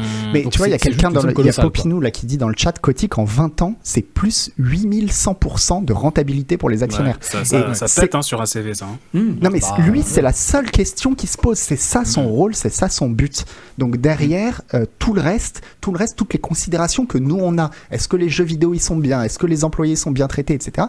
Lui, il s'en contrefout. Tout ce qu'il voulait et tout ce pourquoi il était là, c'était ça. Et sa mission, il l'a rempli, il l'a rempli. Mais bon, bah c'est, ouais, c'est vraiment le, le- le- le capitalisme dans ce que ça a de plus moche, quoi. Mais, mais Et toi, Oni? Euh, ben non, mais je peux pas dire grand chose de plus que ce qu'a dit Malware, c'est exactement ça. C'est-à-dire que Kotick, euh, Kotick, il était là pour faire un taf, il l'a fait. Euh, il va s'en sortir, euh, il va s'en sortir sans payer pour euh, la moindre chose qu'il aurait dû payer dans d'autres conditions. Bon, après, ça dépend. hein. Il peut quand même y avoir un procès euh, si jamais on démontre Oui. que euh, effectivement il y a eu des manquements, des trucs graves. euh, il il peut n'est pas à l'abri de la loi procès, non plus. hein. enfin, je suis assez peu confiant sur l'issue Oui. d'un éventuel procès, on va pas se mentir. Mais Ouais. bon, voilà, soit, hein, tant pis. Euh, maintenant, sur le rachat en lui-même, euh, moi, ça me paraît clair que, on en a parlé dans la, la rubrique avant, ça me paraît clair que Microsoft essaie de taper le plus fort possible pour se faire le plus gros catalogue possible, le plus vite possible. Euh, Voilà, on- j'aurais jamais imaginé, je pense que personne n'aurait imaginé qu'il fasse un rachat aussi gros euh, Oui. pour, euh, Non, pour alimenter imagine. le truc. Mais avec, euh, oui, avec, euh, avec euh, Call of Duty dans l'escar- dans l'escarcelle, avec toute la licence Warcraft, avec tout ça, enfin, ils vont, oui, là, clairement, ils sont bien. hein. Mais après, il y a un. Bah, ça, plus comme Zenimax. de- de- En l'espace Ouais. d'un an. C'est énorme. c'est clair. Mais il y a quand même un truc qui est un peu intéressant, histoire d'avoir comme un peu une, euh, une- vibe un peu plus positive dans cette histoire. On a Jason Schreier, donc, euh, qui est... Où est-ce qu'il travaille maintenant? Il est journaliste chez... J'ai un trou de mémoire. Bloomberg. Bloomberg, merci. Donc, euh, qui est un, un ancien de Kotaku et qui est un peu connu comme étant euh, le journaliste de, de jeux vidéo aux États-Unis. Le Euh, Yvan le fou quand, euh, des États-Unis. Exactement, le, le, le Yvan le fou américain. C'est comme ça qu'ils l'appellent là-bas. Qui, lorsque, lorsque l'info est tombée, en fait, bah, tout de suite, qu'est-ce qu'il a fait? Il a pris son téléphone et il a, il a contacté tous les gens qu'il connaissait qui étaient dans, dans, dans le secteur.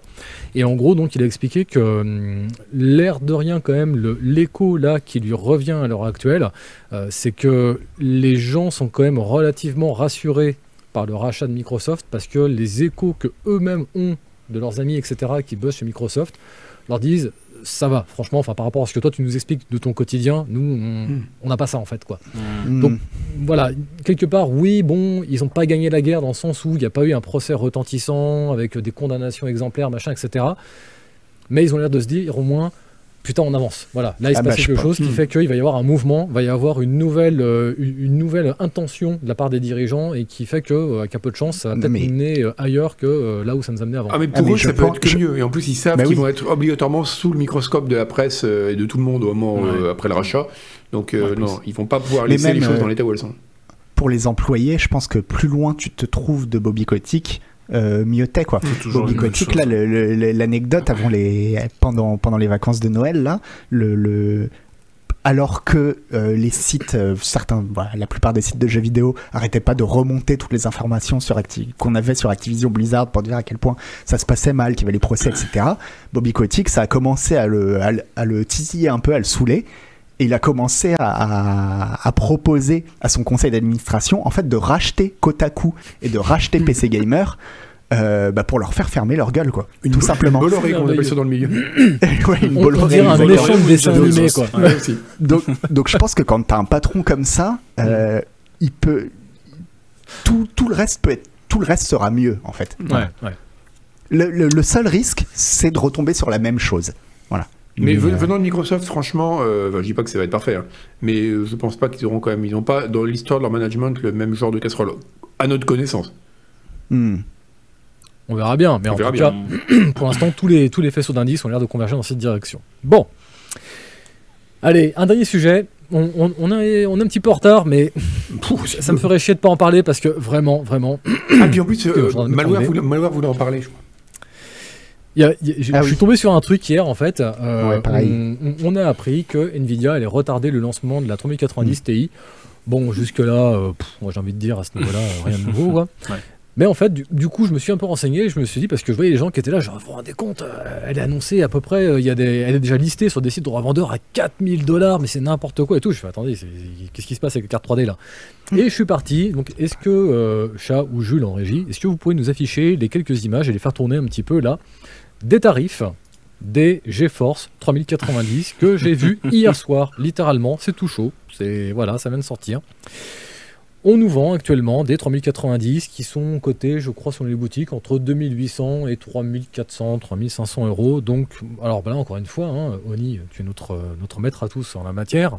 Mhm. Et c'est à toi que je pose la question, forcément. Euh, Explique-moi, qu'est-ce que c'est que ces prix de con là? Qu'est-ce qui se passe? Euh, ben, c'est le prix de con, ça s'appelle le capitalisme, mon cher Canlust, qui veut que lorsqu'il n'y a plus de produits, mais qu'il y a encore plein de gens qui en veulent, eh ben, euh, tu les vends super cher. euh, ouais, voilà. Tu les vends super cher, euh, le, le peu que tu arrives à mettre, euh, le peu que tu arrives à trouver, tu les vends super cher. Et du coup, ça incite tout le monde à revendre super cher et ça fait accepter l'idée que bah, il faut acheter super cher et ça ne s'arrête pas. Ça s'arrête pas tant Mm. que l'offre revient pas à un niveau normal. Et euh, là, c'est vrai que ça a atteint des, ça atteint des prix que moi-même j'aurais pas imaginé. Là, ça devient vraiment débile. Mais ouais. Mais alors, toi, bah, du coup, au début, quand j'ai lu la, la- news là, sur la 3090 Ti qui allait être reportée, avec euh, donc euh, Nvidia qui nous parle d'une puissance monstrueuse, donc forcément, puissance monstrueuse égale prix monstrueux. Oui. Moi, dans, dans- dans- dans mon petit cerveau de gamer, là, je me suis dit, bah en fait, euh, cool, peut-être qu'on a enfin une porte de sortie pour cette crise, en fait, c'est-à-dire qu'on va peut-être enfin avoir tous les, tous les crypto bros là, avec leur, euh, leur, leur- ferme à la con là, pour, euh, qui ont besoin de, de- de puissance pour miner. Bah, peut-être que eux vont tous se ruer là-dessus et vont commencer à écluser un peu tous les stocks de, de- de cartes qui vont leur servir à rien, des 3080, des 3070, etc. Et peut-être qu'on peut espérer une sortie de crise grâce à l'arrivée de cette carte. Mais en fait, quand je vois finalement la, la situation actuelle, en fait, tu es d'accord avec moi que la, la porte de sortie en fait n'existe pas quoi. Ouais, non, c'est compliqué. Je comprends la logique, mais c'est très compliqué pour deux raisons. Là, bah, la première, c'est qu'effectivement, c'est complètement saturé. De toute façon, c'est complètement saturé. Euh, Les, Mhm. Quelle que soit la carte, tu veux dire que si une, si t'as une euh, 1650 euh, très bas de gamme euh, que, tu trouves sous un tiroir, tu la vends. Tu peux la vendre super cher, même à un crypto bro, parce qu'il la voudra, quoi. Et c'est euh, terrible. Et du coup, euh, du coup, je pense pas que ce soit vraiment une bonne stratégie. Je pense que la logique de, de Nvidia et AMD derrière ça, ça, ça m'emmerde un peu de les voir continuer à faire des cartes haut de gamme alors que euh, en réalité euh, nous on a besoin ne serait-ce que d'une carte qui fonctionne déjà, hein, ça serait Ouais. pas mal. Mais le problème c'est qu'ils pourraient pas, je pense, même s'ils le voulaient, produire plus de bas de gamme parce que de toute façon les lignes de production sont saturées. Donc euh, même s'ils voulaient, ils, ils pourraient pas aller plus vite. Il faudrait simplement plus d'usines. L'autre problème, c'est que effectivement, les crypto bros, tôt ou tard, que ce soit au moment où la bulle éclate ou euh, quand ils renouvellent leur stock, ils vont finir par vendre les cartes qu'ils ont euh, au- sur le marché d'occasion. Le problème, c'est que Ouais. euh, c'est franchement, franchement pas recommandé d'acheter une carte qui a servi à miner parce que premièrement, ben, elle a servi euh, elle a tourné H24 à 100% de sa puissance pendant euh, peut-être Mm. même plus, de, plus que ça d'ailleurs si elle a été overclockée pendant des mois voire des années et euh, tu te retrouves souvent avec une carte qui a soit un BIOS flingué que tu peux pas flasher parce que ils l'ont modifié etc soit un système de Mhm. refroidissement qui fonctionne plus faut le changer et ça coûte parfois le prix de la carte enfin c'est vraiment pas vraiment pas intéressant de, de racheter une carte d'occasion qui a servi à miner, quoi. Donc, il y aura des cartes qui vont arriver en, en occasion euh, tôt ou tard, mais pff, il faut pas les acheter, quoi. D'accord. Mais alors du coup, moi j'aurais une dernière question par rapport à tout ça.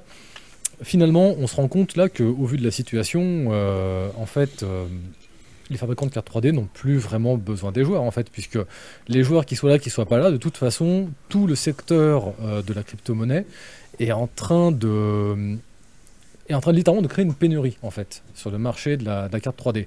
Donc la, vraie question, en fait, c'est aujourd'hui, est-ce que selon toi, euh, Nvidia et compagnie, est-ce qu'ils ont encore quelque chose à foutre en fait des, joueurs, en fait? Est-ce qu'ils ont encore besoin des joueurs aujourd'hui pour vivre? C'est compliqué parce que le, le- la phrase de Nvidia, c'est toujours de dire qu'ils font des trucs euh, for the gamers, etc. Donc Mhm. euh, ils, ils essaient quand même. Ils ont rajouté par exemple un hash rate limiter sur leur euh, GeForce, alors qui coupe pas complètement la capacité de minage, mais qui la réduit par deux, etc. Parce que ils te disent alors on veut pas que les mineurs s'achètent les cartes, mais on veut quand même que les joueurs chez eux qui veulent miner puissent le faire. Alors, on sait très bien chez nous Ouais, où ces Mm. cartes-là atterrissent, malheureusement. Mm. Mais effectivement, euh, quand Nvidia fabrique une carte et qu'ils la vendent, ça change pas grand-chose pour eux, que ce soit un mineur ou un joueur qui l'achète. Donc, euh, c'est- pas non plus leur principal problème, mais d'un autre côté, ils aimeraient aussi que leurs cartes servent, servent au plus grand monde, que leurs cartes continuent à se vendre. Donc, c'est compliqué pour eux, mais je pense, je, je vois pas vraiment ce qu'ils peuvent faire, honnêtement, parce que le hash rate limiter, ils pourront en foutre partout, ils pourront bloquer, etc. Les, les, les mineurs qui achètent, ils vont réussir à le contourner tôt ou tard, parce que Mm. tout est contournable en informatique, tu peux toujours péter une sécurité. Donc il n'y a pas vraiment de solution euh, du- de ce point de vue-là à ce problème. Il faut la seule que je vois, moi, c'est que le- le- le- la bulle des cryptos éclate et que les gens arrêtent de se dire qu'il faut acheter des GPU pour miner parce que ce sera plus intéressant. C'est vraiment la seule porte de sortie plausible à l'heure actuelle. Bah, il y a aussi, euh, il y avait aussi apparemment les, les, les projets de faire euh, des, des, des preuves de minage, enfin des preuves oui, changer de le système, work. mm, changer le système parce que alors oui, actuellement pour Il y aura pour plus de disque dur la technique. Oui, alors en plus il y, a- il y a ça aussi, mais pour expliquer un peu la technique, actuellement le- les principaux, les principales blockchains utilisent euh, ce qu'on appelle du proof of work, c'est-à-dire qu'on vérifie que tu as bien fait tourner ton GPU pour euh, pour euh, pour miner et on te file des, des jetons derrière. Euh, Ouais. Ethereum, par exemple, qui est la plus grosse euh, crypto-monnaie en- sur ce système-là, veut passer en ce qu'on appelle proof of work, où là, pour continuer à fabriquer des nouveaux blocs, tu dois d'abord posséder de la monnaie que tu mets en jeu en disant voilà moi j'ai tant de monnaie je veux valider des blocs donc je mets ma monnaie en jeu peu importe que j'ai un Mhm. laptop ou un putain de PC ça change rien. Et du coup là tu peux commencer à valider des blocs et ça coûte moins cher en énergie ça coûte ça pollue moins etc c'est mieux sur plein de points. Le problème c'est que même si tu crées une blockchain qui fait ça c'est du proof of stake exactement. Même si tu crées une blockchain qui fait ça premièrement tu fais pas disparaître l'ancienne qui fonctionnait comme ça. Tu peux pas euh, éteindre une blockchain concrètement. Donc les gens pourront continuer et je pense vont continuer à miner sur l'ancien système parce que quelqu'un qui a investi euh, 150 000 balles en carte graphique, il va pas se dire du jour au lendemain oh ben j'arrête parce qu'il faut passer au truc. Non, il va continuer Ouais. et donc euh, Mhm. le problème sera pas pour autant réglé avec ça quoi. Ok. Bon, en bref, on n'a pas le cul sorti des ronces. Ouais. Eh ben super, super, super. Eh ben, on va essayer de- d'oublier un peu toutes ces misères avec un petit quiz. Vous en pensez quoi? Allez, Mhm. Allez, Jules, Monsieur Chat, un jingle s'il vous plaît.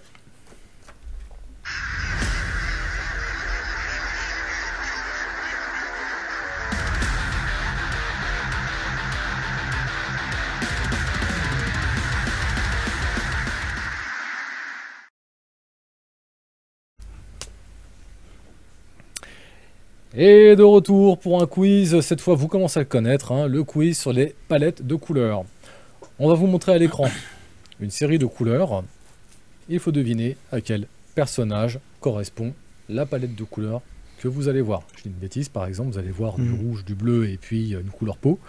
Et ben, ça peut être par exemple Mario. À chaque fois, bien sûr, quatre réponses. N'oubliez pas, inscrivez-vous via QuizKit, rentrez vos pseudos, etc. Qu'on n'ait pas trop de contestantes, parce qu'à chaque, à chaque fois, c'est un peu le, le même souci. Et je vais demander à mes trois chroniqueurs, est-ce que vous êtes prêts? Bah Ouais. oui. Prêt. Tout le monde est prêt? Ouais. Bon, eh ben écoutez, on va se lancer. Monsieur Chat, s'il te plaît, montre-nous la première image et indique-nous. Enfin, plutôt fais-nous signe quand, euh, quand tu es prêt. Ah, parce que j'entends. Attends, attends, attends, attends, attends, attends, attends, attends. Eh ben, on patiente, on patiente. Ah mais j'ai pas l'image moi. J'ai pas, Ouais, pas pas l'image. ça. Ah, y est, ça y est. Voilà. Cette palette de couleurs, elle appartient à Guile, Street Fighter 2, à Alice, Alice Madden- Madness Return, au Vault Boy de Fallout 3, à Axel dans Street of Rage. Ah, Elle est non, facile, je me suis planté, mais non. Ouais, là, je suis Ah. pas sûr. Je suis pas sûr. Mais si, Non, moi, si, je ce, ce bleu-là, si, ça peut être que ça. Allez, ça c'est c'est pour Oni cette question. Allez, on arrive à zéro. Alors dites-moi, vous avez répondu quoi? Moi, j'ai J'ai répondu. répondu. Vas-y. Moi, j'ai répondu Voltboy de Fallout. Pareil. Vault Boy Bah, Ouais, moi Pareil. j'ai répondu Guile, mais il y a du vert en fait chez Ouais, Guile. est, Mmh, c'est vert. Vert. Eh ouais. Et donc effectivement, c'était bien le Vault Boy avec un dessin apparu dans Fallout 3. C'est ma première bonne réponse de la soirée. Oui, pareil. Bien, bien, bien, bien. J'espère que vous avez bien cartonné niveau point quand même. Là, j'ai 14 000 points parce que j'ai hésité. euh, mais ouais. Bon, ça va. Oui. Et donc voilà, le Vault Boy avec toutes ses couleurs. Est-ce qu'on pourra le classement, s'il vous plaît Qu'on voit un peu ce qui s'est passé avec cette première question.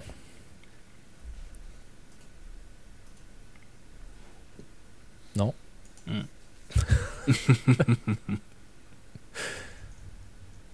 Ouais, Il y en a si. qui- Alors là, on a encore le quiz qui te par dessus. Voilà. Ouais, Alors, qu'est-ce qu'on a? Eh ben, encore malheureusement. Oh, il y a Ruvon. Il y a réponse. Ruvon, ouais.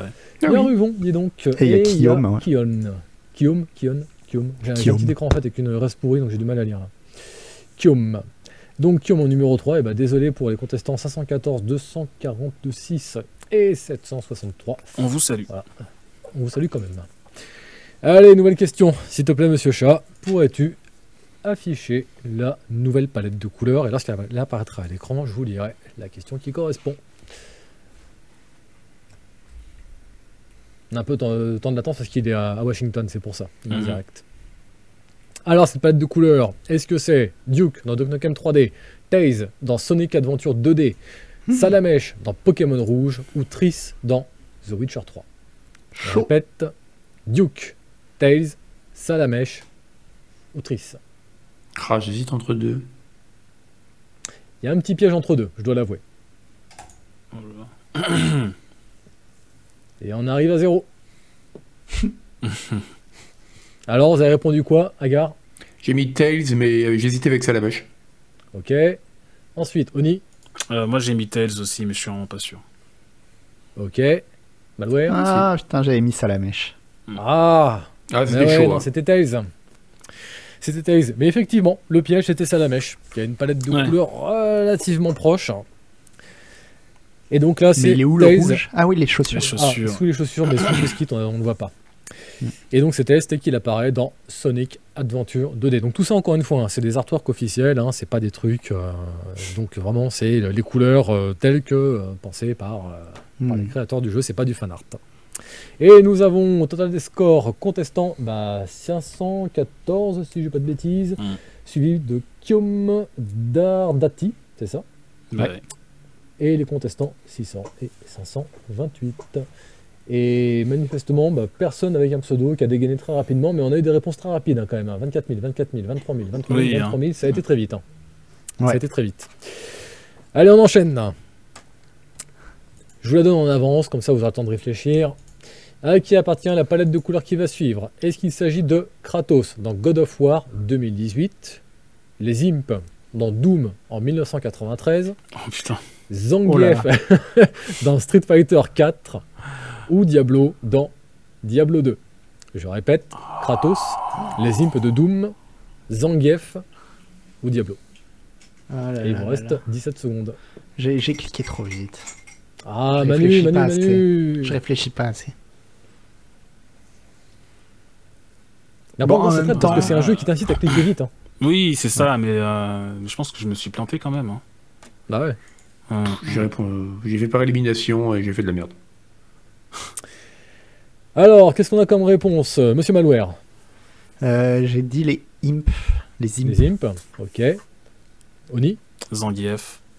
Zangief. Et enfin, Agar. Kratos par Ah, élimination. Oh putain, mais c'était ça Kratos. Eh bravo C'était là Kratos. là là là. Mais il a pas, il a pas la peau genre blanche, blanc crème, Kratos? Dans le tout premier, ouais. Et c'est pour ça, tu vois, c'est. Merde. Fallait bien faire gaffe. Kratos, God God of War 2018. Ah putain, c'était le dernier, j'avais dans- pas fait gaffe. Eh ouais. Dans Ah. God of War d'origine, effectivement, Kratos n'a pas de barbe et surtout a une peau très blanche. Oui. Là, dans 2018, espèce de reboot euh, nordique euh, qu'ils ont fait là. A une espèce de reboot. Plus, euh, Ouais, bah oui, hein, écoute, hein, c'est comme ça qu'on dit maintenant. hein. Des espèces de. Ouais. Par contre, je trouve pas à mon écran le, le visuel, vous l'avez chez vous Oui, Ouais. oui. Euh, non, non, non. Ah. Le visuel de Kratos, non. Ouais, Ah non, j'ai pas le visuel de Kratos, On devrait avoir le visuel de Kratos normalement. Non, mais. bah voilà, bah merci, merci, merci, merci. Voilà, hein. on, on passe 12 heures Et comme quiz. par hasard, c'était Voilà. le et Voilà. comme par hasard, c'était la question qui m'a été destinée en plus. Quoi. Voilà, bah ouais, ouais, ouais. En plus, la, la prochaine, c'était celle où Manu devait briller, arriver avec. Mm, mm. Ah putain, mais j'ai tellement pensé à toi quand je vais la prochaine, je me suis dit obligé, il Ouais. va penser Mais au dessin d'Aéris que je vais scotcher au-dessus de son bureau. Bah oui, puis c'est con, tu m'aurais dit j'aurais ramené ma figurine quoi. Bah ouais, bah ouais, bah ouais. Ah non. Ah non, mais je suis deg là. Mais, non, mais chat, là, t'as cassé tout ce qui était beau ce soir là. Là, là, là, je suis. Mon cœur saigne, mon cœur saigne. Bon. ah, c'est toi, Jules. Ah, voilà, donc là, en plus, maintenant, j'insulte le chat, c'est Jules qui fait la connerie. Non, mais oh là là là là. Privé de chocolat, Jules, hein. privé de chocolat. Bon. Qui est-ce qu'on a là en classement? On a encore des contestants, hein, 337, euh, le 600. On a ah, un 0 Ludo et Dieu vomi en numéro 5. Eh ben écoutez, félicitations à vous. hein. Et on va enchaîner avec la prochaine question. Bon, bah, hein, voilà. La palette de couleurs qui va suivre, c'est qui? Kirby, Moxie, Rasmus ou Aeris Ah, je me demande bien. Ah, je- J'en ai aucune idée. Ah, ah, oh là là là là. J'ai mis trop longtemps. c'est dur, hein. T'as fait combien de points, Oni? Euh, 24 044. Bah ouais, moi j'ai fait 23 600. hein, je- Oh. Oh merde Nul. Mais alors là, par contre, si vous vous plantez là, enfin, Et Non, moi, c'est- parce que la réponse est apparue à la fin de la liste, donc il a fallu que je lise les trois premières avant pour voir que c'était pas celle-là. Bah pareil. Ouais. euh, C'est vrai qu'on ouais, les a pas, on les a pas tous dans le même ordre en plus. Oui. tout à fait. Bon allez Jules, continue de faire saigner mon cœur et affiche-moi cette, euh, cette image là. Et donc effectivement, c'était bien Aeris dans Final Fantasy, mais c'est un artwork qui est issu du Final Fantasy VII original et pas du reboot. Mhm. Mhm. Je suis deg. Je suis, je suis- je pense que je, je vais en faire des cauchemars cette nuit, ça va être, euh, ça va être terrible. Ça va être terrible. Mais bon, bref. C'est pas grave, c'est comme ça. hein. je l'embête bien sûr. Je l'embête. Allez, la prochaine palette de couleurs. Est-ce qu'on peut enchaîner, Jules, s'il te plaît? Ah, déjà, oui, les réponses, effectivement. Donc là, bon, forcément, sans surprise, hein, on a des 24 900 en pagaille. Le classement ne 24 000, bouge pas. Ouais, ouais. Ouais, classement clairement. Ne bouge pas forcément. Parce que tout Ah gagne une place. Ah oui, Il a eu très vite. Effectivement. Il est passé de 5 à 4ème. Comme quoi. Comme quoi. Allez, la prochaine. Je vous lis en avance un petit peu la question. La palette de couleurs qui va suivre. Est-ce qu'il s'agit de Azrael dans Batman Arkham Knight Guybrush Threepwood dans Monkey Island Siri dans The Witcher 3 ou The Knight dans Hollow Knight? Azrael, Guybrush Threepwood, Siri ou The Knight? Il vous reste 15 secondes. Oh bah il y en a un, c'est pas possible déjà. Ouais, moi je suis par élimination, j'en ai enlevé un, mais les autres? Bon, l'autre aussi. Hein. Il y en a un autre aussi. euh. Il y- en a deux potentiellement où ça peut à peu près correspondre. Az- Azrael, je le vois pas trop porter du rose quoi. Ben, tu me fais plaisir. Tu me fais plaisir, Malware. Parce que c'était il y a- Azrael. Il y a un mec, il connaît Batman. Ça peut pas marcher. Ça peut pas marcher. Et donc c'était Guybrush Threepwood Ouais. dans Monkey Island. La vache, j'aurais pas trouvé, tu vois. Ouais, moi non plus. Ouais, je l'avais. je l'avais. Et une palette extrêmement simple. Hein. Ah oui, oui. Du blanc. Ah oui, là pour le une coup. espèce de gris pour le pantalon. La couleur de peau forcément qui est assez majoritaire. Et enfin, ses cheveux. La belle époque du 256 couleurs. Ah ouais, ah ouais, ouais. Ah non, là j'ai sorti des filtres et tout euh, de, de malade, de malade hein, pour sortir un truc pareil. Là t'as pas idée. hein. Bon alors qui sont les gagnants? je suis nul à ce jeu, c'est nul. c'est pas mon truc. Non mais on, va- on va renouveler maintenant. 2022, hein, faut, faut apporter un peu d'air, tout ça. Je vais, je, je vais réfléchir. J'ai plein d'autres idées de quiz et je pense qu'à partir de la prochaine émission, on va, on va s'amuser avec d'autres choses. Dieu Eh ben, donc. premier Dieu vomi Dieu qui a vomi, bah. Ah. arraché la victoire, qui a remonté de la cinquième à la première position. Mais félicitations Dieu vomi parce que là, Ouais. franchement, La c'était vache, pas ouais. gagné. Qui est suivi par Putain, le modo qui bah, gagne quoi. 763. Voilà, donc désolé, on ne pourra pas te, te nommer. Suivi par Zero Ludo, contestant 600. Et enfin, Bat- Bati, Bat- Bati, Batimst. Bati- Batimst. Batimst. Batimst. Batimst. Donc il y avait quoi voilà. à gagner cette fois? Une Lada, c'est ça? Euh, non, non, toujours une, un, un Dacia Duster. euh, voilà, il, il est là, il est sur parking avec le warning d'allumé. Je sais pas si je peux le montrer par, euh, par caméra. Non? Bon, tant pis. Tant pis.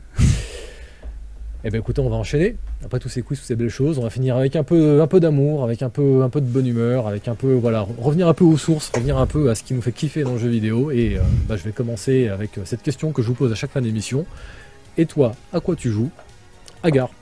Ah à bah moi, en ce moment? alors complètement par hasard, enfin pas complètement par hasard, mais pour le travail, j'ai relancé Daggerfall.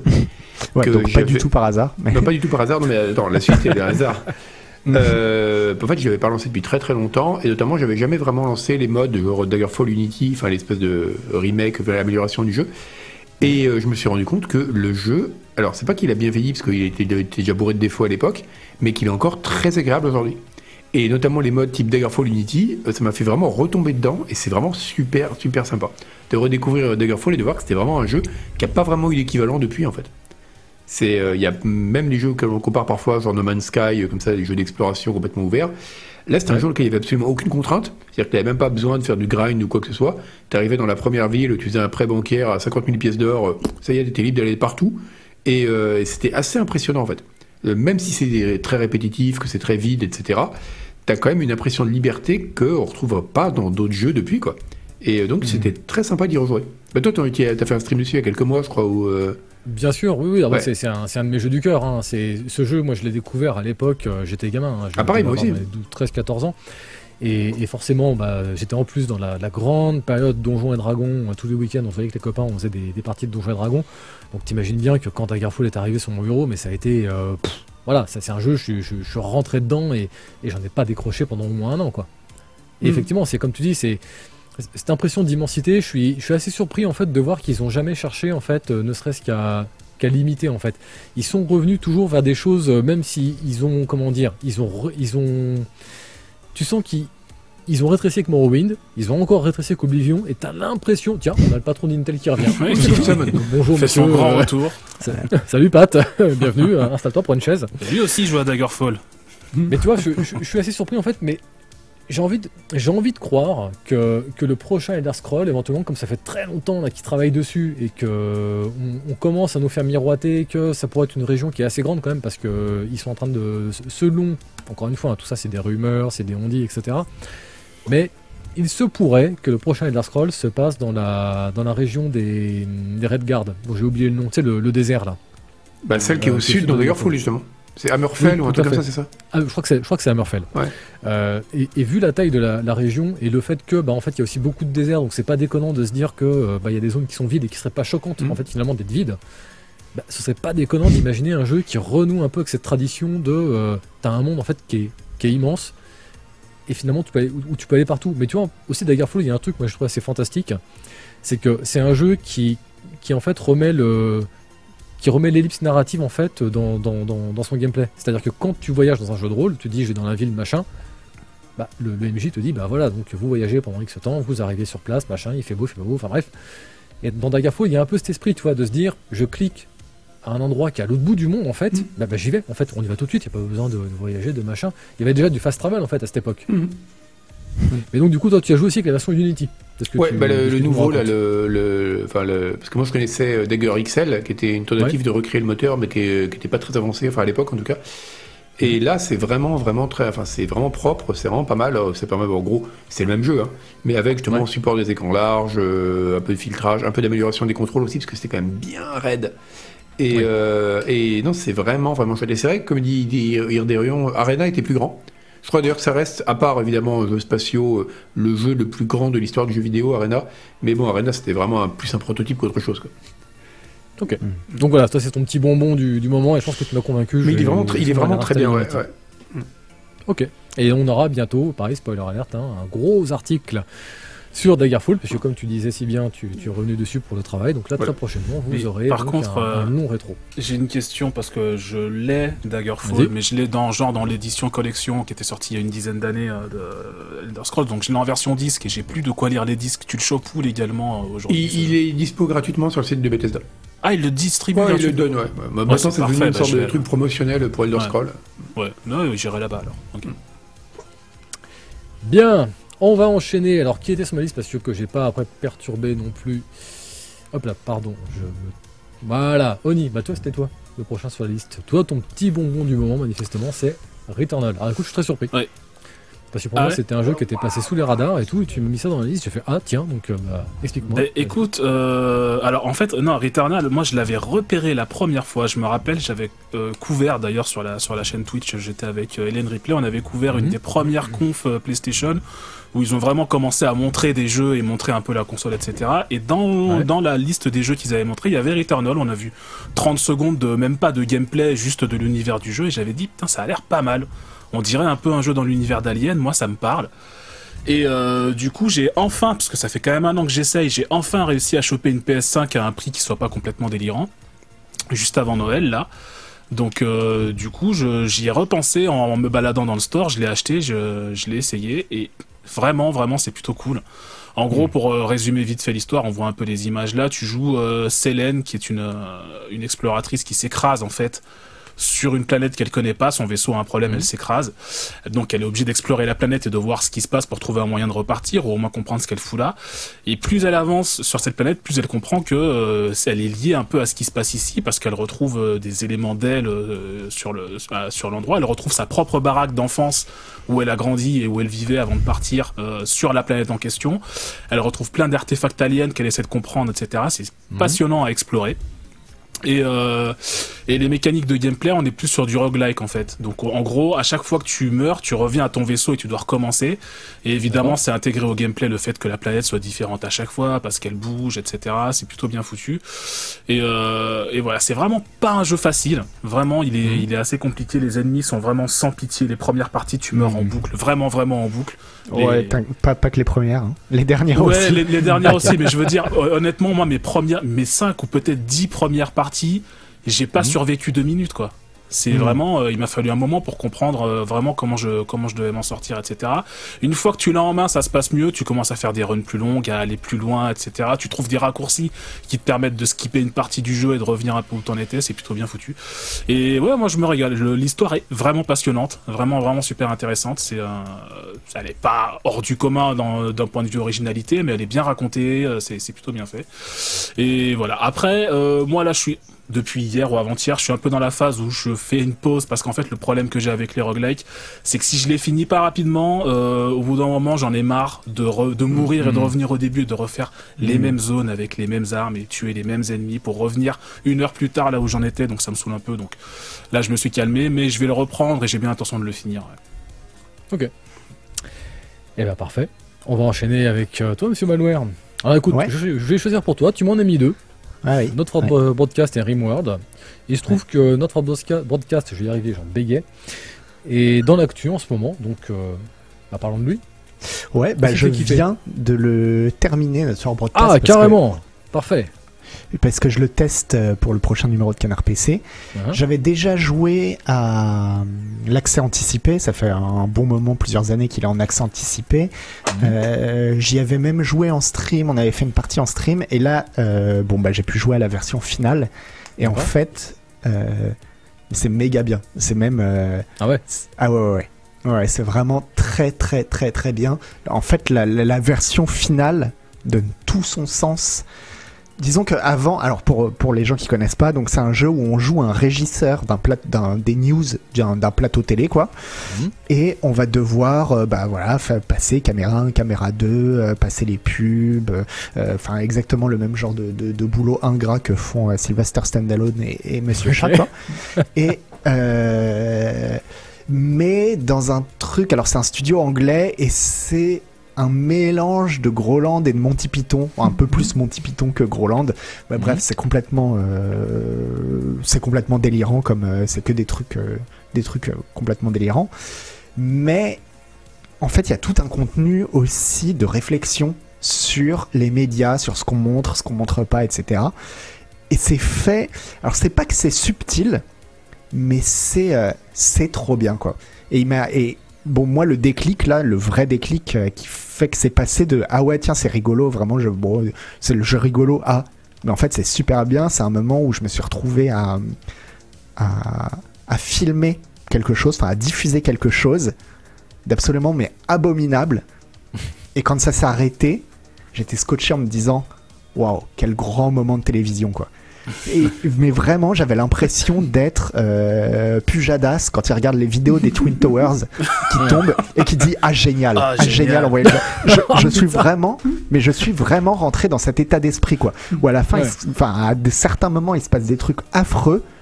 Et la seule question que j'avais en tête, c'est comment je vais le filmer le mieux possible, comment je vais le montrer le mieux possible quoi. Ouais. Et, euh, et, et je suis assez bluffé en fait. Il y a 14 fins différentes euh, qui prennent en compte euh, ouais, voilà, toutes, toutes les décisions que tu vas prendre. Est-ce que tu décides de Mm. censurer à chaque fois qu'on te dit de censurer des trucs?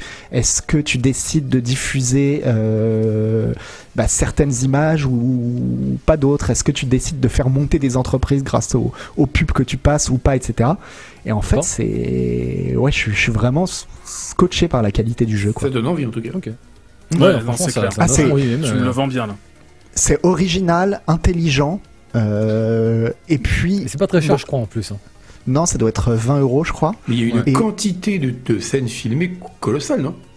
Ah oui, c'est hallucinant. Le jeu, je crois qu'il fait. euh, je sais plus, je crois qu'il fait 60 gigas, un truc comme ça, parce que ok. t'as des heures et des heures. Parce que la pour chaque euh, scène filmée, enfin, à chaque fois, il faut qu'il les filme 4 ou 5 fois, chaque scène. Mm. Parce qu'il faut que tu aies toutes les caméras que tu puisses choisir. Après, tu peux revoir toutes, euh, toutes les vidéos, et puis suivant les embranchements, etc.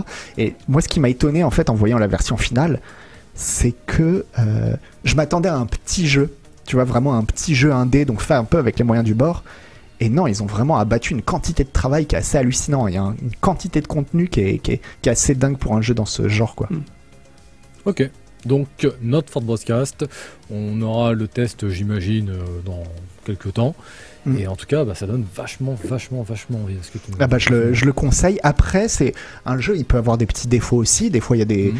il y a des moments, il y a des petites longueurs. Ça met un peu de temps aussi à se mettre en place, tu vois. Le, le- parce qu'au début, c'est surtout, on t'apprend les mécaniques et tu vas te taper des heures de vidéo euh, où, où l'histoire prend pas encore vraiment, quoi. Mais, euh, mais en tout cas, euh, pour l'originalité et pour euh, la réalisation, euh, ouais, franchement, chapeau, quoi. Parfait. Merci, monsieur Malware. Et toi, Ken, à quoi tu joues? Bah, merci. C'est super sympa de me demander. Et bah, moi, en ce moment, je joue à Hellblade Senua's Sacrifice. Ah, trop bien. En fait, fait euh, longtemps que je veux le faire, j'avais commencé. Bah ouais, j'avais commencé à le streamer en fait et euh, ça m'avait beaucoup plu et euh, bah il se trouve qu'après euh, il y a le truc qui m'est tombé des mains et puis je me suis dit, ah fait chier faut que je reprenne machin et, euh, bon et puis il y a quelques temps je me suis dit allez on, y va euh, bah, après tout il n'y a pas de raison ça m'a beaucoup plu et tout le bastring et putain c'est vrai que mais qu'est-ce que c'est prenant alors je, peux c'est un jeu quand même qui est énormément narratif donc je peux pas en dire beaucoup sans, vous flinguer le, jeu mais grosso modo voilà vous incarnez Senua qui va, on va dire, en enfer pour récupérer quelqu'un. Voilà, c'est ça, c'est ce que vous apprenez dans les premières minutes du jeu. J'en dirai pas plus parce qu'après, c'est justement, c'est littéralement une descente aux enfers. C'est-à-dire que euh, quand vous commencez le jeu, moi, il y a un truc qui m'a vraiment frappé, c'est que dans les crédits, en fait, euh, dans les tout, tout, tout premiers noms qui sont cités, je veux pas dire de conneries, je crois que c'est genre le deuxième, il me semble, ou le troisième nom qui est cité, c'est le conseiller en santé mentale qui a travaillé sur le jeu. Ouais. En fait, ils ont vraiment mis l'accent autour de ça pour toutes les questions de, bah, problèmes de santé mentale qui peuvent être déclenchés par les différentes situations qui sont rencontrées par l'héroïne du jeu, etc. Et par tout ce que ça peut induire euh, dans sa perception de son environnement, dans les réflexions qu'elle va faire, etc. Et ce qui est vachement intéressant, en fait, c'est que je m'en étais pas rendu compte vraiment beaucoup quand j'avais streamé pour la première fois, mais maintenant que je peux y jouer plus au calme, en fait, c'est un jeu où euh, la partie sonore est extrêmement importante. C'est-à-dire que quand on affronte un boss, souvent dans les, dans les jeux, vous savez, vous avez des inputs pour vous dire genre, euh, il faut esquiver, vous pouvez attaquer à tel moment, etc.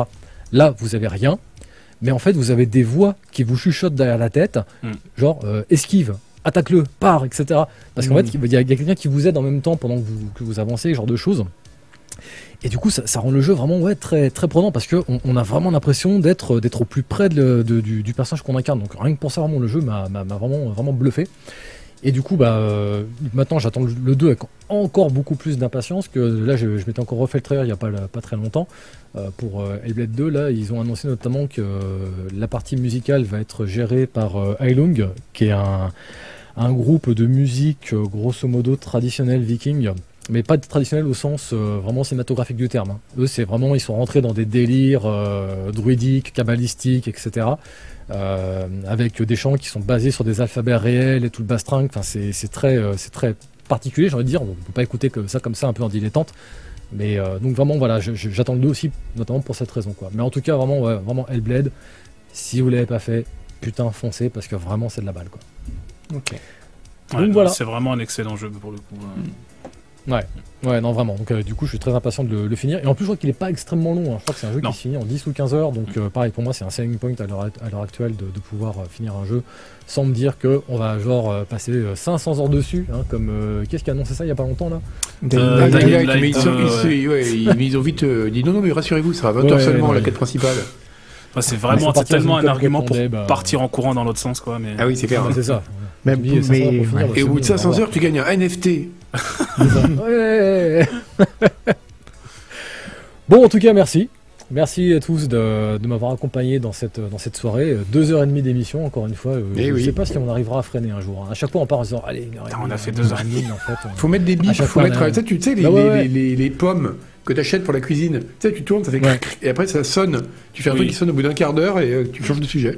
Non, ou alors je vais demander à chat qu'ils nous mettent des petits bracelets électriques en fait, et dès qu'on dépasse le temps, en fait, euh, il y a une intensité Ah oui. électrique qui va en augmentant. on peut faire effectivement comme, au- comme de remise des prix, quand un mec parle trop, tu joues une petite musique. Puis tu, tu- tu vas mettre de plus en plus fort. Ouais. C'est génial. Bon, et surtout, bah, merci à vous de nous avoir accompagnés ce soir, encore une fois. Merci pour votre bonne humeur. Merci pour, euh, pour tout, tout, tout, tout- tous vos conseils, toutes vos recommandations dans le chat. Vraiment, c'était super cool. Je vous rappelle que, comme d'habitude, vous pouvez nous retrouver sur Discord, sur Twitter, sur le forum pour suivre toutes nos informations, toute notre actualité. Je vous rappelle également que nous avons un podcast qui, lundi à 20h, diffusera l'émission sur Spotify, Deezer, Google Podcast et Apple Podcast. Ça y est, miracle de la technologie, on a retrouvé le bouton. Et ouais, en Oh. plus, comme euh, vient de me le hurler avec fierté Jules dans, dans mon, dans, mon, dans- dans mon oreillette, on est en plus premier en ce moment sur Apple Podcast. On fait partie des tendances et tout, donc merci à tous pour La classe. Vraiment, ça nous Et il faut peut-être le rappeler, l'appli iOS et Android sont sortis. Enfin, Oui, tout à fait. euh, Vous pouvez lire Ouais. les PDF de Canard PC gratuitement si vous êtes abonné ou en les achetant à l'unité si vous l'êtes pas euh, sur euh, mobile maintenant. Tout à fait. Et cette émission, comme d'habitude, sera diffusée sur notre chaîne Canard PC Replay, etc., etc. Replay dispo dès le lundi. Enfin bref. Sur ce, eh ben, tiens, Noël Malware, le mot de la fin. Zblup. Zblup. Et ben voilà. Zblup à tous. À la prochaine. Et on raid chez notre copain Alt 200 236. Donc bah, vous lui ferez un zblup de notre part. Comme d'habitude, vous représentez la communauté, donc gentillesse, bienveillance, etc. etc. Allez zblup, à la prochaine. Zblup. Zblup.